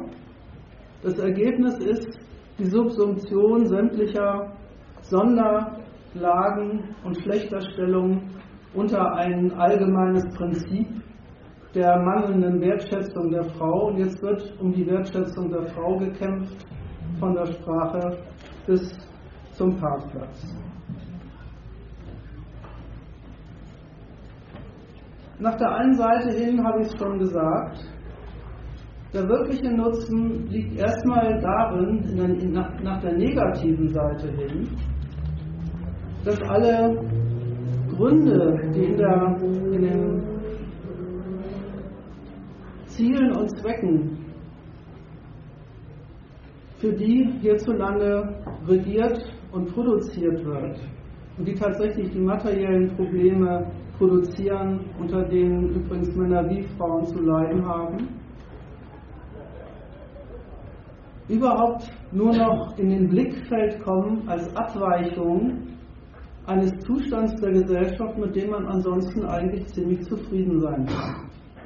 Wenn das Einzige, was man an dieser Gesellschaft noch zu kritisieren hat, das ist, dass sie eins der beiden Geschlechter, die in ihr nun mal hausen, schlechter behandelt als die andere, dann ist es offenbar so, dass alle Umstände und Zwecke und Ziele und gesellschaftlichen Verhältnisse, in denen diese Leute leben, hundertprozentig in Ordnung gehen, wenn diese Wertschätzung sich einfindet und wenn ihr Genüge getan wird. Und das zeitigt das eigentümliche Ergebnis, dass zum einen wenn es nur noch um Respekt und Anerkennung geht, dieses, dieser Bedarf sehr leicht zu befriedigen ist. Wenn es nur noch darum geht, überall zu erwähnen, dass die Gesellschaft aus zwei Geschlechtern besteht und dass die beide genannt gehören, ja, das kann man leicht haben. Dann hängt man halt ein, ein, ein Suffix an, ein, an die Wörter und dann ist das Problem erledigt. Andererseits ist dieser Standpunkt natürlich in gewisser Weise überhaupt nie zufriedenzustellen, weil er ja immer in der Gesellschaft ein Material dafür findet, nachzuweisen, dass die eingeforderte und verlangte Wertschätzung immer noch nicht so hundertprozentig durchgesetzt ist, wie es sich eigentlich gehört. Und die passende Adresse übrigens für diese Beschwerde ist dann eben tatsächlich wirklich die Politik. Die nimmt sich dieses Problems ja auch sehr gerne an. Und so ist ja die Parteinahme der Politik für die Frauen in den Vorstandsetagen auch durchaus zu verstehen. Auf der einen Seite durchaus als Korrektur der Konkurrenz im Sinne der Benutzung von Fähigkeiten, die sonst brach liegen würden, wenn die einstellenden Instanzen diesem, dieser Anforderung nicht nachkommen. Nach anderen aber auch als Ausdruck davon, dass auch die Politik anerkennt, dass die Frau einer besonderen Betreuung bedarf. Und indem sie das anerkennt, ist eigentlich der Bedarf nach dem Inhalt dieser Betreuung auch schon erledigt. Und genau darin liegt der, Nutzung, liegt der Nutzen dieses Berufungstitels namens Frau. Er liegt nicht, um das nochmal zu unterstreichen, in irgendwelchen materiellen Fortschritten, die Frauen in den letzten Jahren erreicht hätten. Da muss man sich ja eigentlich nur die Statistiken anschauen und die Verarmungsfortschritte in den letzten paar Jahren zur Kenntnis nehmen, um festzustellen, dass da sich eigentlich die Entwicklung eigentlich im Gegenteil vorangeht. Nützlich ist der Berufungstitel nicht für Frauen, sondern ausschließlich für die Macher und für die Ideologen unseres schönen Systems. Weil da haben sie endlich mal einen absolut systemkonformen kritischen Einwand gegen alle sozialen und politischen Verhältnisse. Und dieser systemkonforme kritische Einwand heißt, in diesen Verhältnissen, wie sie gehen und stehen, kommt eine Gruppe immer zu wenig vor. Und dieses Einwands, den nehmen sich die Damen und Herren der Politik gerne an. Da tun sie auch was dafür. Und endlich ist es unterwegs, dass alle, die in dieser Gesellschaft leben, ganz freiwillig und selbstbewusst und gleichberechtigt alles tun dürfen, was ihnen von oben aufgemacht wird. Das ist das, Ergebnis, das traurige Ergebnis von 130 Jahren Frauenbewegung. Damit bin ich durch.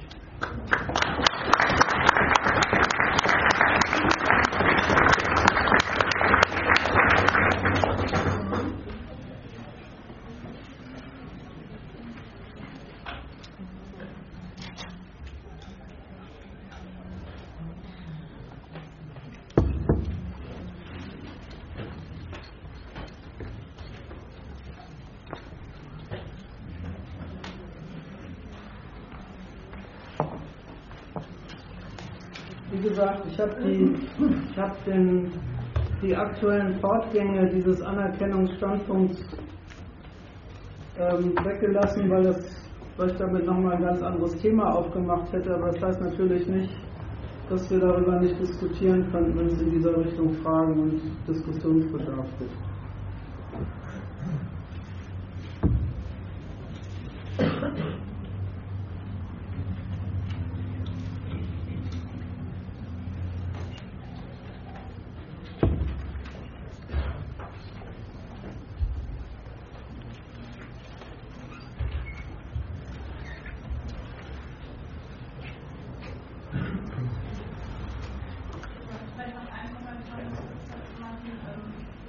Kannst du ein kleines bisschen lauter sprechen? Und zwar, äh, du hast jetzt immer gesagt, die Frauenbewegung, und ich wollte einfach nur den Kommentar machen, ich denke, dass du das auch meinst, äh, dass die, damit ja vor allem die deutsche Frauenbewegung gemeint ist und es ja durchaus auch andere Strömungen gibt von Frauen, die eben auch andere Ideen dazu haben. Sagst du mal ein Beispiel? Also sag mal Beispiel. Ja, äh, zum Beispiel die äh, Black Feminismus. Bitte? Black Feminism, Schwarzfeminismus in den USA. Kannst du noch ein paar Takte dazu sagen? Ja, die waren auf äh, eine Frauenbewegung der 60er Jahre in den USA und die, die hatten äh, das Problem oder äh, den Schwerpunkt, wie äh, ja, Sexismus mit äh, Kapitalismus äh, zusammenkommt und was ist die Ergebnisse für äh, schwarze Frauen, besonders in den USA. Ja, Beispiel. So, äh, das hat auch viel mit Kapitalismus zu tun, aber äh, ja, wie, äh, wie Klasse und Geschlecht äh, zusammenarbeiten für Unterdruck? Da kann ich jetzt erstmal so wenig mit anfangen, weil das, ähm, sag mal so, das. Kannst du äh, mal wiederholen? Wir haben nicht Ja, ähm, die Rede war von Black Feminism in den USA, ähm, die sich mit der Frage beschäftigt haben, wie Klassenlage und, und äh, Geschlechterverhältnis zusammenhängen. Und ich wollte erstmal nur äh, sagen, dass ich damit in der Kürze wenig anfangen kann, weil ähm, dazu kann man Richtiges und Verkehrtes sagen. Ich habe versucht, äh, ich habe versucht, insofern was dazu zu sagen, dass ich gesagt habe, die, die Art und Weise, das ist jetzt nochmal, das wäre jetzt nochmal ein anderes Thema, die Art und Weise, wie, wie das Geschlechterverhältnis tatsächlich im Kapitalismus vorkommt, ergibt sich aus der Art und Weise, wie das Kapital Mann wie Frau arbeitskräftemäßig beurteilt. Und dann meine ich, will ich das nochmal unterstreichen, dann meine ich dieses Beurteilen tatsächlich doppelt.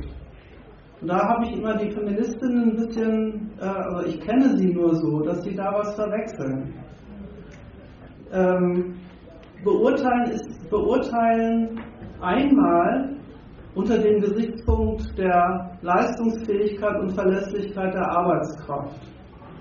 Und da ist dieses, dieses Beurteilen, das, das Ausführen eines wirklich in der kapitalistischen Rechnungsweise vorhandenen Gesichtspunkt, der heißt, wie tauglich ist diese, ist diese, diese Person für die Leistung, die ich von ihr verlange?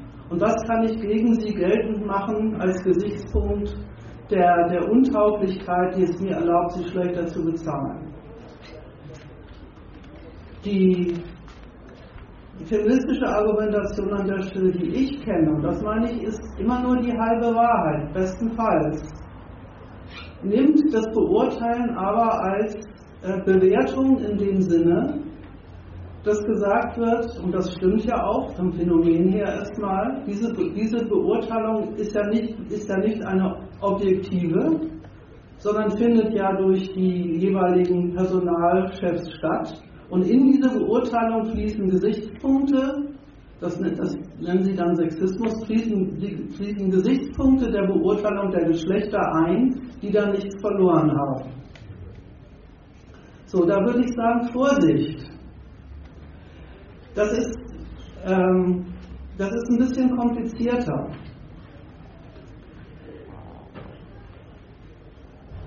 Weil es, das habe ich vorhin mit dem Ideal der Konkurrenz zu sagen versucht. Es ist ein, ähm, ein Irrtum zu meinen, es gäbe tatsächlich so etwas wie eine objektive, irgendwie am Menschen existierende Leistungsfähigkeit, die dann vom Kapital beurteilt würde.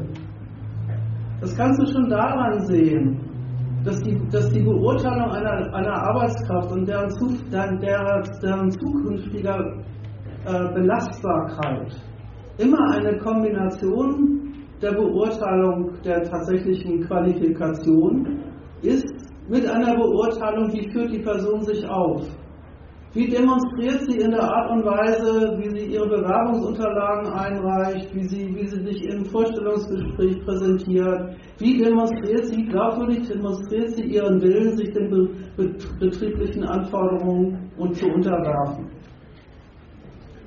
Und die, die, die, ähm, die, das Einklagen oder die Beschwerde, da, da, finden, da finden doch Gesichtspunkte in die, in die Beurteilung, da, da finden Gesichtspunkte in die Bewertung und Beurteilung der Leute Eingang, die da nichts verloren haben. Ähm, behauptet allen Ernstes, und das halte ich für ein, für ein äh, soll man sagen, ein, ein Irrtum, es gäbe so, tatsächlich so etwas wie objektive Leistungsbewertungskriterien, die man gelten lassen kann, und bloß subjektive Vorurteile äh, ähm, mit, mit, von falschen, nicht mit der Leistung zusammenhängenden Gesichtspunkten äh, kombinierte Gesichtspunkte, die da nichts verloren haben. Klar, das gibt es. Das ist das Urteil, ja, wenn da schon eine Frau kommt, da weiß man doch schon, die kriegt, die kriegt demnächst wieder Kinder und dann fehlt sie wieder die ganze Zeit. Da würde eine Feministin wahrscheinlich, oder ein, würde eine Feministin wahrscheinlich sagen, da sieht man doch, das ist, da, ist, da sind Vorurteile unterwegs. Der hat ja gar nicht geguckt, ob die Frau wirklich Kinder kriegen würde. Er hat ja gar nicht geguckt, ob die Frau wirklich dann fehlen würde. Dann würde ich dagegen sagen, das habe ich vorhin versucht einzuläuten, das ist ein, ein falscher Einwand, weil es so tut, als wäre das, als, als wäre es tatsächlich sowas wie, als ginge es tatsächlich darum, sowas wie ein wirklich gerechtes, wirklich objektives Entsprechungsverhältnis zwischen dem, was der Betrieb von einem Menschen will und dem, was er, was er bringen kann und will, einzufordern. Das ist aber gar nicht der Standpunkt. Also wie gesagt, ich kenne mich jetzt in, speziell mit dem nicht aus und ich weiß es, aber ich, ich habe hab da, da entdecke, wenn ich solche Sachen lese, immer die Verschiebung hin auf äh, die, die Behauptung, da werden Gesichtspunkte der Sortierung eingebracht, da werden Gesichtspunkte der, der Wertschätzung der Leute eingebracht die sich eigentlich in dieser Gesellschaft nicht gehören. Und da frage ich mich, was ist da das Kriterium des Nicht Nichtgehörens? Worum geht es da? Gibt es das, wie es gibt erlaubte und verbotene Konkurrenzmittel, es gibt erlaubte und verbotene Konkurrenzsortierkriterien? Ja klar, das steht im Grundgesetz drin. Da steht drin, äh, niemand darf wegen seines Geschlechts und so weiter und seiner Rasse und seiner Herkunft benachteiligt werden. Was heißt denn das praktisch? Das heißt praktisch zum Beispiel bei einem, bei einem, einem Vermieter, dass er nicht sagen darf, du kriegst die Wohnung nicht, weil du ein Türke bist. Sagen darf er das nicht. Aber nicht tatsächlich den Gesichtspunkt geltend macht, dass jemand die Wohnung nicht kriegt, weil wer ein Türke ist, äh, äh, wüsste, wüsste man gar nicht zu sagen, wahrscheinlich schon. Der, das Kritikable oder das Einzuklagende an der Stelle, und das war eigentlich mein Hauptargument, finde ich, ist nicht die Forderung, das dürfte doch bei der Entscheidung über das Vergeben von, von äh, Wohnungen nicht keine Rolle spielen, sondern was ist denn eigentlich überhaupt los, wenn jemand, der ein Grundeigentum besitzt, darüber per Ausschluss verfügen darf, ob jemand anders überhaupt eine Wohnung bekommt und wie viel er dafür zu bezahlen hat. Das war mein Plädoyer für, man soll, die, man soll die Gesichtspunkte kritisieren, unter denen die Leute da gebeugt werden, unter denen sie verglichen werden. Und es, ist, es führt in die Irre, sich zu beschweren darüber, dass bei diesem Vergleich immer bestimmte gesellschaftliche Gruppen hinten runterfahren. Was will man denn sagen? Will man sagen, wenn die nicht mehr hinten runterfielen, wäre alles in Ordnung? Will man sagen, es wäre für mich alles in dieser Gesellschaft prima, wenn, bloß, wenn es bloß so wäre, dass die Besetzung der, der schlechten äh, Arbeitsplätze in den Betrieben 50-50 Mann und Frau sind? Im Ernst will das eigentlich von denen wiederum keiner sagen, aber argumentieren tun sie schon so. Und es ist ja, klar ist das so, dass die, dass in, den, in die äh, Entscheidungen der zuständigen Figuren in den Betrieben oder auch in den, in den, in den, in den Schulen oder in den, in den entsprechenden staatlichen Institutionen, dass in die lauter Urteile über die Leute einfließen die, das habe ich vorhin kurz erwähnt, weil nicht lange nur die, die, die der Sache nach immer vorgefasste Meinung über ein Kollektiv sind. Nur Vorsicht, was heißt das schon vorgefasst? Einfach, einfach willkürlich sind die nicht, sondern die ziehen aus, dem, aus einem hergestellten Konkurrenzresultat einen Schluss auf die Tauglichkeit der Leute, die diesem Konkurrenzresultat unterworfen sind. Wenn schwarze Amerikaner in großer Mehrheit, das kennst du ja sicher aus dem, aus dem Diskurs in Amerika selber, wenn, wenn die, die, die große Mehrheit der Gefängnisinsassen in Amerika schwarze junge Männer sind, dann kann man dieses Urteil, und das ist dann auch die Debatte, in doppelter Weise interpretieren von deren Standpunkt aus. Die eine Interpretation sagt, da sieht man das amerikanische Justizsystem ist rassistisch. Die anderen sagen, da sieht man es mal, die schwarzen amerikanischen Jugendlichen sind kriminell. Jetzt hat man einen schönen Streit. Und der Streit geht gar nicht über das äh, Justizsystem und was das eigentlich anrichtet und wie, wieso überhaupt, was das überhaupt für eine Gesellschaft ist, in der eine, die große Mehrheit der Leute äh, zum, zum Bestreiten ihres Lebensunterhalts auf, auf äh, Methoden verwiesen sind, die vom Staat mit Gefängnis geahndet werden. Sondern die, der Streit ist um die Frage, sitzen gerechterweise so viele Schwarze im Gefängnis? Die Frage möchte ich wirklich nicht beantworten. Wäre es denn besser, wenn, wenn, wenn, die, wenn die Zahl der, der ein, inhaftierten äh, jungen Männer zwischen 20 und 24 50 Prozent weiß und 50 Prozent schwarz wären? Will eigentlich streng genommen von denen keiner behaupten. Aber die, aber die Verlagerung der Beschwerde auf die Frage, wie viel Prozent von welcher Gruppe sind es denn, die betroffen sind, verschiebt konsequent die, die Kritik weg von dem System, das überhaupt Leute auf diese Weise behandelt, in die Frage, welche Gruppe kommt dabei besser weg und welche Gruppe kommt dabei schlechter weg. Und das finde ich eine ganz schlechte Verschiebung. Das, so wollte ich eigentlich argumentiert haben. Ich kann leider nicht, vielleicht noch mal kurz äh, zur Klarstellung. Ich kann leider nicht so viel zu dem, dazu mehr sagen, weil es ist schon ein, zwei Jahre her, wo wir diese Artikel gelesen haben. Jedenfalls ging es eben in den Artikeln darum, dass die, diese Women of Color und was auch immer, dass die gesagt haben, so, das war im Prinzip ein Artikel an die europäischen Feministinnen, wo eben geschrieben wurde, so jetzt habt ihr den Salat, jetzt habt ihr die Situation, ähm, ähm, wir haben schon immer gesagt, so ihr könnt, ihr müsst das Problem des Feminismus und des ähm, Rassismus äh, müsst eben anhand des Systems, des kapitalistischen Systems erklären und das mit der Systemkritik kombinieren. Aber wie gesagt, ich kann jetzt keine weiteren Details sagen. Ich wollte einfach nur ergänzen, dass es eben auch andere Strömungen gibt. Dann müsste man sonst eben nochmal die Namen und, und die Artikel raussuchen und sich das genauer ansehen. Ja, das will ich gar nicht bestreiten. Ich weiß, dass, äh, dass, dass, es geht ja um die Frage, wie man das kombiniert, verstehst du? Deswegen kann man ja schlecht. Also und die, die, äh, die, ich finde halt diese die Kombination schlecht, die ähm,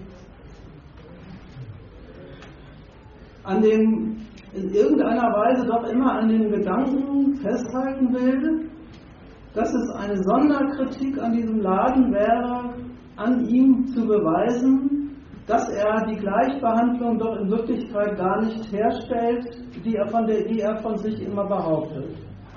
So, ja.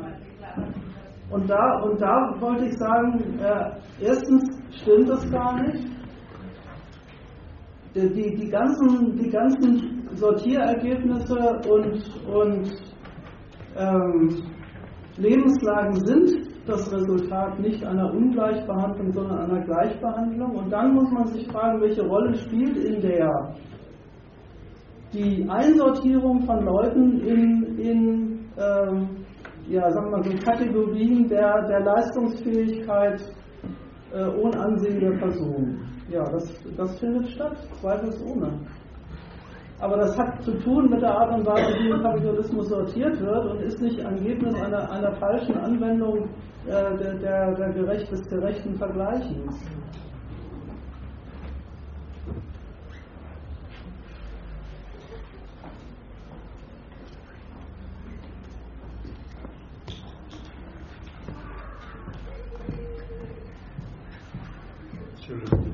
Ja. Ich noch dazu sagen? Ja. Äh, die, diese Bewegung war eine kritische Bewegung gegen äh, Mainstream-Frauenbewegung der westlichen Länder. Äh, die haben das äh, genannt als Mittelschicht Weiß-Feminismus. Mhm. Äh, und Hauptkritikpunkt war, äh, die haben diese, dieser Mainstream-Feminismus damals hat äh, nur Geschlecht im, äh, ja, äh, als Fokuspoint, äh, nicht äh, auch dazu äh, Rasse und Schichte. Und ja, deswegen, die wollten erstmal sehen, wie Kapitalismus funktioniert in Kombination mit, mit äh, ja, äh, konkrete Situationen oder Mechanismus wie Geschlecht und wie äh, Rasse. Und die zweite Sache war, äh, wie beeinflussen diese verschiedenen Mechanismen alles zusammen zum, äh, zu einer besonderen Person, zum Beispiel eine schwarze afrikanische Frau in USA. So, bestimmt, die waren äh, gegen kapitalistische, ökonomische Logik und Mechanismus, aber die wollten das ein bisschen genauer analysieren. Äh, weiß ich nicht, wie genau haben die geschafft. Äh, wie Kapitalismus äh, reproduziert sich in der Kombination mit, mit Geschlecht und Rasse und so weiter. Ich wollte das nur ein bisschen mehr äh, genau.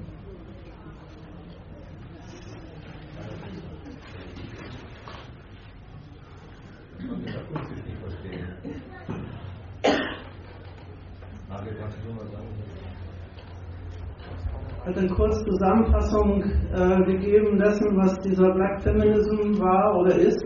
Ähm, er hat an dem, an dem ähm, an der Frauenbewegung Europas kritisiert, dass der nur die sich mit der Geschlechterfrage befassen würde, statt äh, die Frage der Rasse ähm, mit einzubeziehen und hat ähm, das Interesse gehabt, die Kritik am Kapitalismus mit, mit der Kritik am an, am Umgang mit den, mit, also am Umgang mit den Geschlechtern und der, und der Rassenfrage zu kombinieren. Das ist halbwegs richtig wiedergegeben. Ja, wie gesagt, also ähm, ich habe gesagt, was ich, was ich, ich habe nicht das Anliegen kritisiert, sondern ich habe gesagt, wenn man das Anliegen verfolgt, soll man, soll man dann das, aber auch das Anliegen verfolgen. Und da entdecke ich, was ich, da, was ich davon gelesen habe, in diesen Schriften immer den Widerspruch, dass sie auf der einen Seite durchaus, äh, wie will ich gar nicht in Abrede stellen, durchaus Kenntnis haben und, und auch darüber reden, worum es in der kapitalistischen Produktionsweise geht und um, welche Sorte Reichtumsproduktion und so fort. Und dass sie daneben aber ähm, einen Gesichtspunkt der Ungleichbehandlung ähm, nicht fallen lassen worden, weil den ich, den ich kann es eigentlich nochmal wiederholen, für ein, für ein falsches Urteil über den Grund dafür halt, halte, warum ähm, das Ergebnis der Konkurrenz eben nicht so aussieht. Wie sollte das, wie sollte das auch sein? Dass alle Idealiter, dass alle gesellschaftlichen Gruppen in allen, in allen, auf allen Ebenen der Gesellschaft gleichermaßen vertreten sind. Ich, ich meine nach wie vor, da muss man sich entscheiden, was man kritisieren will.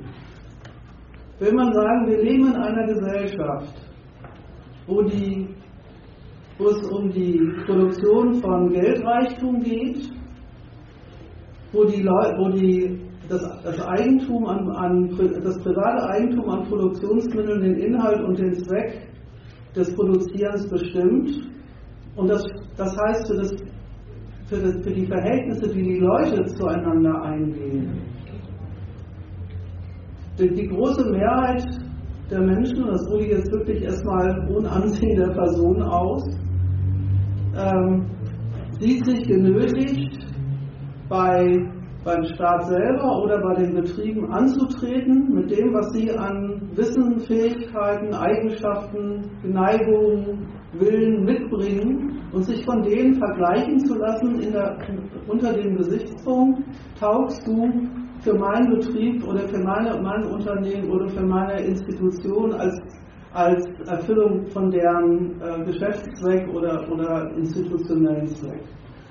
so die, und die Unterwerfung der Leute unter diesen Vergleich produziert an ihnen Unterschiede, dann ist es halt so, um, um mal bei dem Beispiel USA zu bleiben, dann ist es halt so, dass sich eine Sachlage, dass sich, dass sich das reproduziert, dass Leute, die in, in, einem, in einem schwarzen Ghetto aufwachsen, schlechtere Bildungschancen haben, mit schlechteren Voraussetzungen auch auf den Arbeitsplatz antreten und das Konkurrenz, das Ergebnis des Vergleichs reproduziert die Situation, die sind ärmer, die äh, kommen an die guten Jobs nicht dran, die kriegen die Ausbildung nicht, die sie bräuchten, um an sie ranzukommen. Dieses Ergebnis der Konkurrenz wird an ihnen festgehalten, als die sind so. Ja, das ist in unserer Gesellschaft üblich, dass ein Konkurrenzresultat festgehalten wird, als dann ist er auch einer von denen, der nur das kann. Das ist aber nicht ein Verstoß gegen die Prinzipien der kapitalistischen Konkurrenz, sondern das ist ein notwendiges Ergebnis davon, dass sie doch auch nur in dieser Eigenschaft interessieren. Und die, das habe ich vorhin versucht an dem, an dem Punkt mit, äh, wie, kommt man, wie kommt man überhaupt auf die Idee zu sagen, Doppelbelastung der Frau macht sie für den Arbeitsmarkt, Arbeitsmarkt untauglicher. Ja, dann hält man an ihr als Eigenschaft fest, dass sie, ein, dass sie, im Vergleich, dass sie vergleichsweise mit anderen Arbeitskräften äh, schlechtere Voraussetzungen, dann ist das auch das Resultat. Ja, Frauen sind weniger belastbar. Und dagegen zu sagen, äh, nein, stimmt gar nicht, ist ganz verkehrt. Sondern zu sagen, was ist denn das überhaupt für ein Laden, wo das denn das entscheidende Kriterium dafür ist, wie viel Geld ich verdiene. Und ich, ich muss dir gestehen, ich habe noch nie eine Schrift von irgendeiner Feministin gelesen, äh, wo nicht doch neben der Kritik am, am, daran, dass es sich bei uns um Kapitalismus handelt, der Gesichtspunkt festgehalten wird, und es ist nochmal eine besonders äh, niederträchtige Wirkung dieses Systems, dass dabei, dass dabei bestimmte Klassen und Schichten immer hinten runterfallen. Das, das Argument finde ich verkehrt, kann ich nur noch mal sagen. Und zwar aus den angegebenen Gründen, weil ich nämlich die, die, die Kritik an den Gründen dafür, warum das so ist, weglenkt zu der Frage. Und äh, deswegen ist es wichtig, sich darum zu kümmern, dass sich das ändert. Es ist aber ein anderer Zweck. Ob man sagt, man will dafür sorgen, dass äh, ähm, mehr, mehr äh, People of Color in die, an die, an die, an die Elite-Universitäten kommen, dann macht man Affirmative Action. Oder ob man sagt, man will überhaupt ein System gar nicht, wo, wo es immer darauf ankommt, ob man genug Bildungschancen hat, damit man hinterher genug Geld zum Leben hat. Da muss man sich ein bisschen entscheiden, worauf es dann da ankommt. Also die Behauptung, wenn ich dich richtig verstanden habe, ist ja gar nicht, dass es keine, also du hast selber gesagt, sind Vorurteile, gibt es massenweise in diesem ja, natürlich. Man kann es auch Rassismus nennen, Ja. dass, dass die Eigenschaften, die gesellschaftlich an den Leuten hergestellt werden, die Maßstäbe, die ihnen gegenüber aufgemacht werden.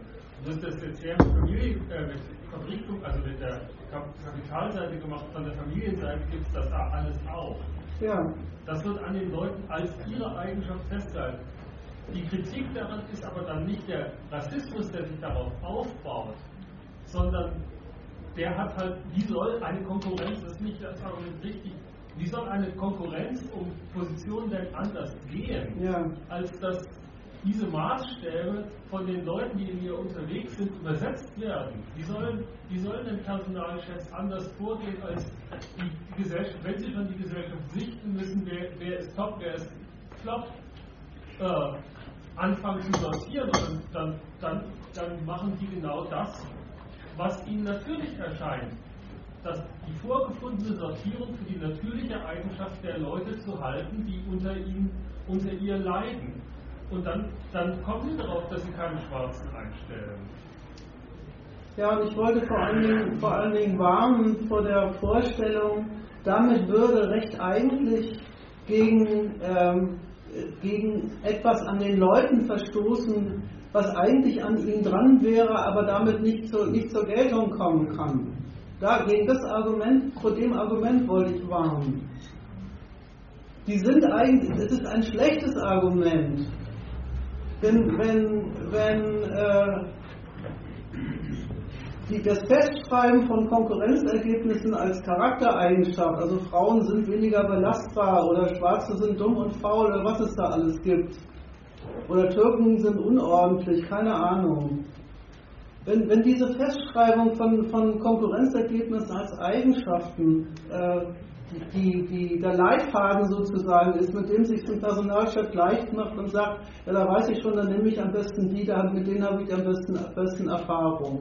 Dagegen zu sagen, die sind gar nicht so, das ist ein Fehler. Weil es geht gar nicht um die Frage, ob die so sind oder nicht. Sondern es geht darum, was überhaupt los ist, wenn wenn die, wenn die, wenn die, wenn die, ganze, wenn die ganze Person als gar nichts anderes gefasst wird, als, als Bündel von Fähigkeiten, die vom, vom Arbeitsmarkt bewährt, be, bewertet wird. Und dann zu verlangen, dann will man aber auch eine anständige Bewertung. Das finde ich irgendwie nicht in Ordnung. Ich habe mal eine Bemerkung dazu. Was würde es eigentlich auch für die Leute, wenn man nicht sexistisch, nicht rassistisch vorgehen würde, und hätte sozusagen quantitativ bei denselben beschissenen Bedingungen alles gleich verteilt. Was hätte sich daran geändert? Außer dass man sagt, es geht jetzt nicht mehr nach Geschlechtern und nicht mehr nach Rassen.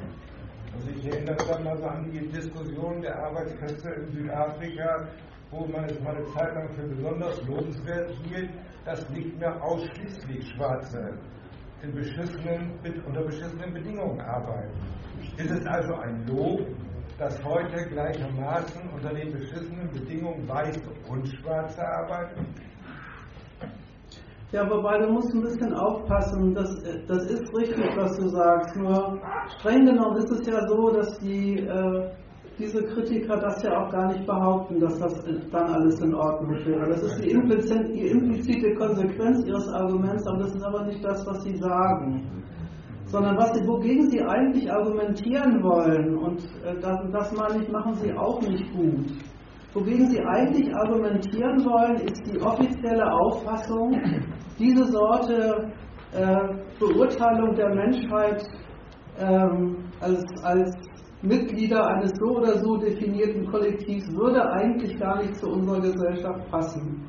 Und da wollen die sagen, doch, das passt zu unserer Gesellschaft. Und da muss ich sagen, wenn man das erstmal so nimmt, muss man sagen, ja, da haben Sie recht, das passt auch dazu. Bloß wie passt es denn dazu? Und ähm, da verwechseln Sie ein bisschen die Kritik an der Ideologie. Die geht, die geht ja wirklich so zu sagen, eigentlich, das habe ich ja vorhin mit dem, mit dem Konkurrenzideal ausgeführt, so die, die, die Ideologie zur Konkurrenz ist ja die, wenn alles nach rechten Dingen zugeht und wirklich nur nach Leistung und, und Fähigkeit beurteilt wird, dann kommt jeder dahin, wo, wo, wo er hingehört. So, dann kann, dann kann jeder sofort an der, an der Konkurrenz, wie sie tatsächlich läuft, erkennen, dass irgendwie da, das haut ja wohl offensichtlich hin. Jetzt ist die Frage, wie kritisiert man das?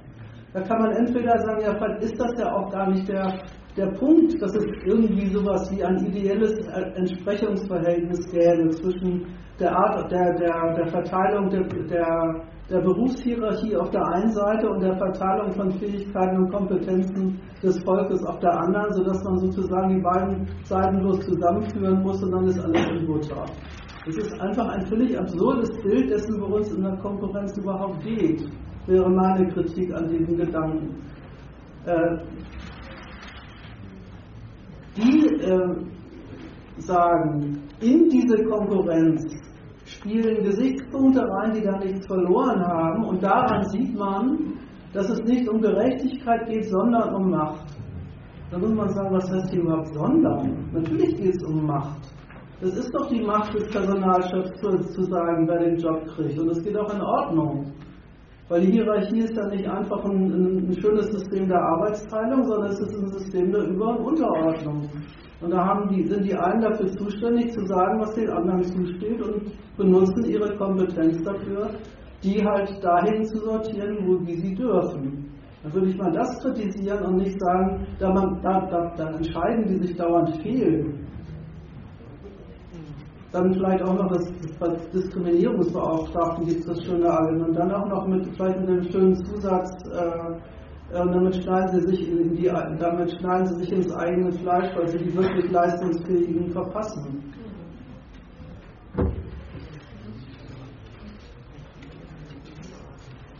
Mhm.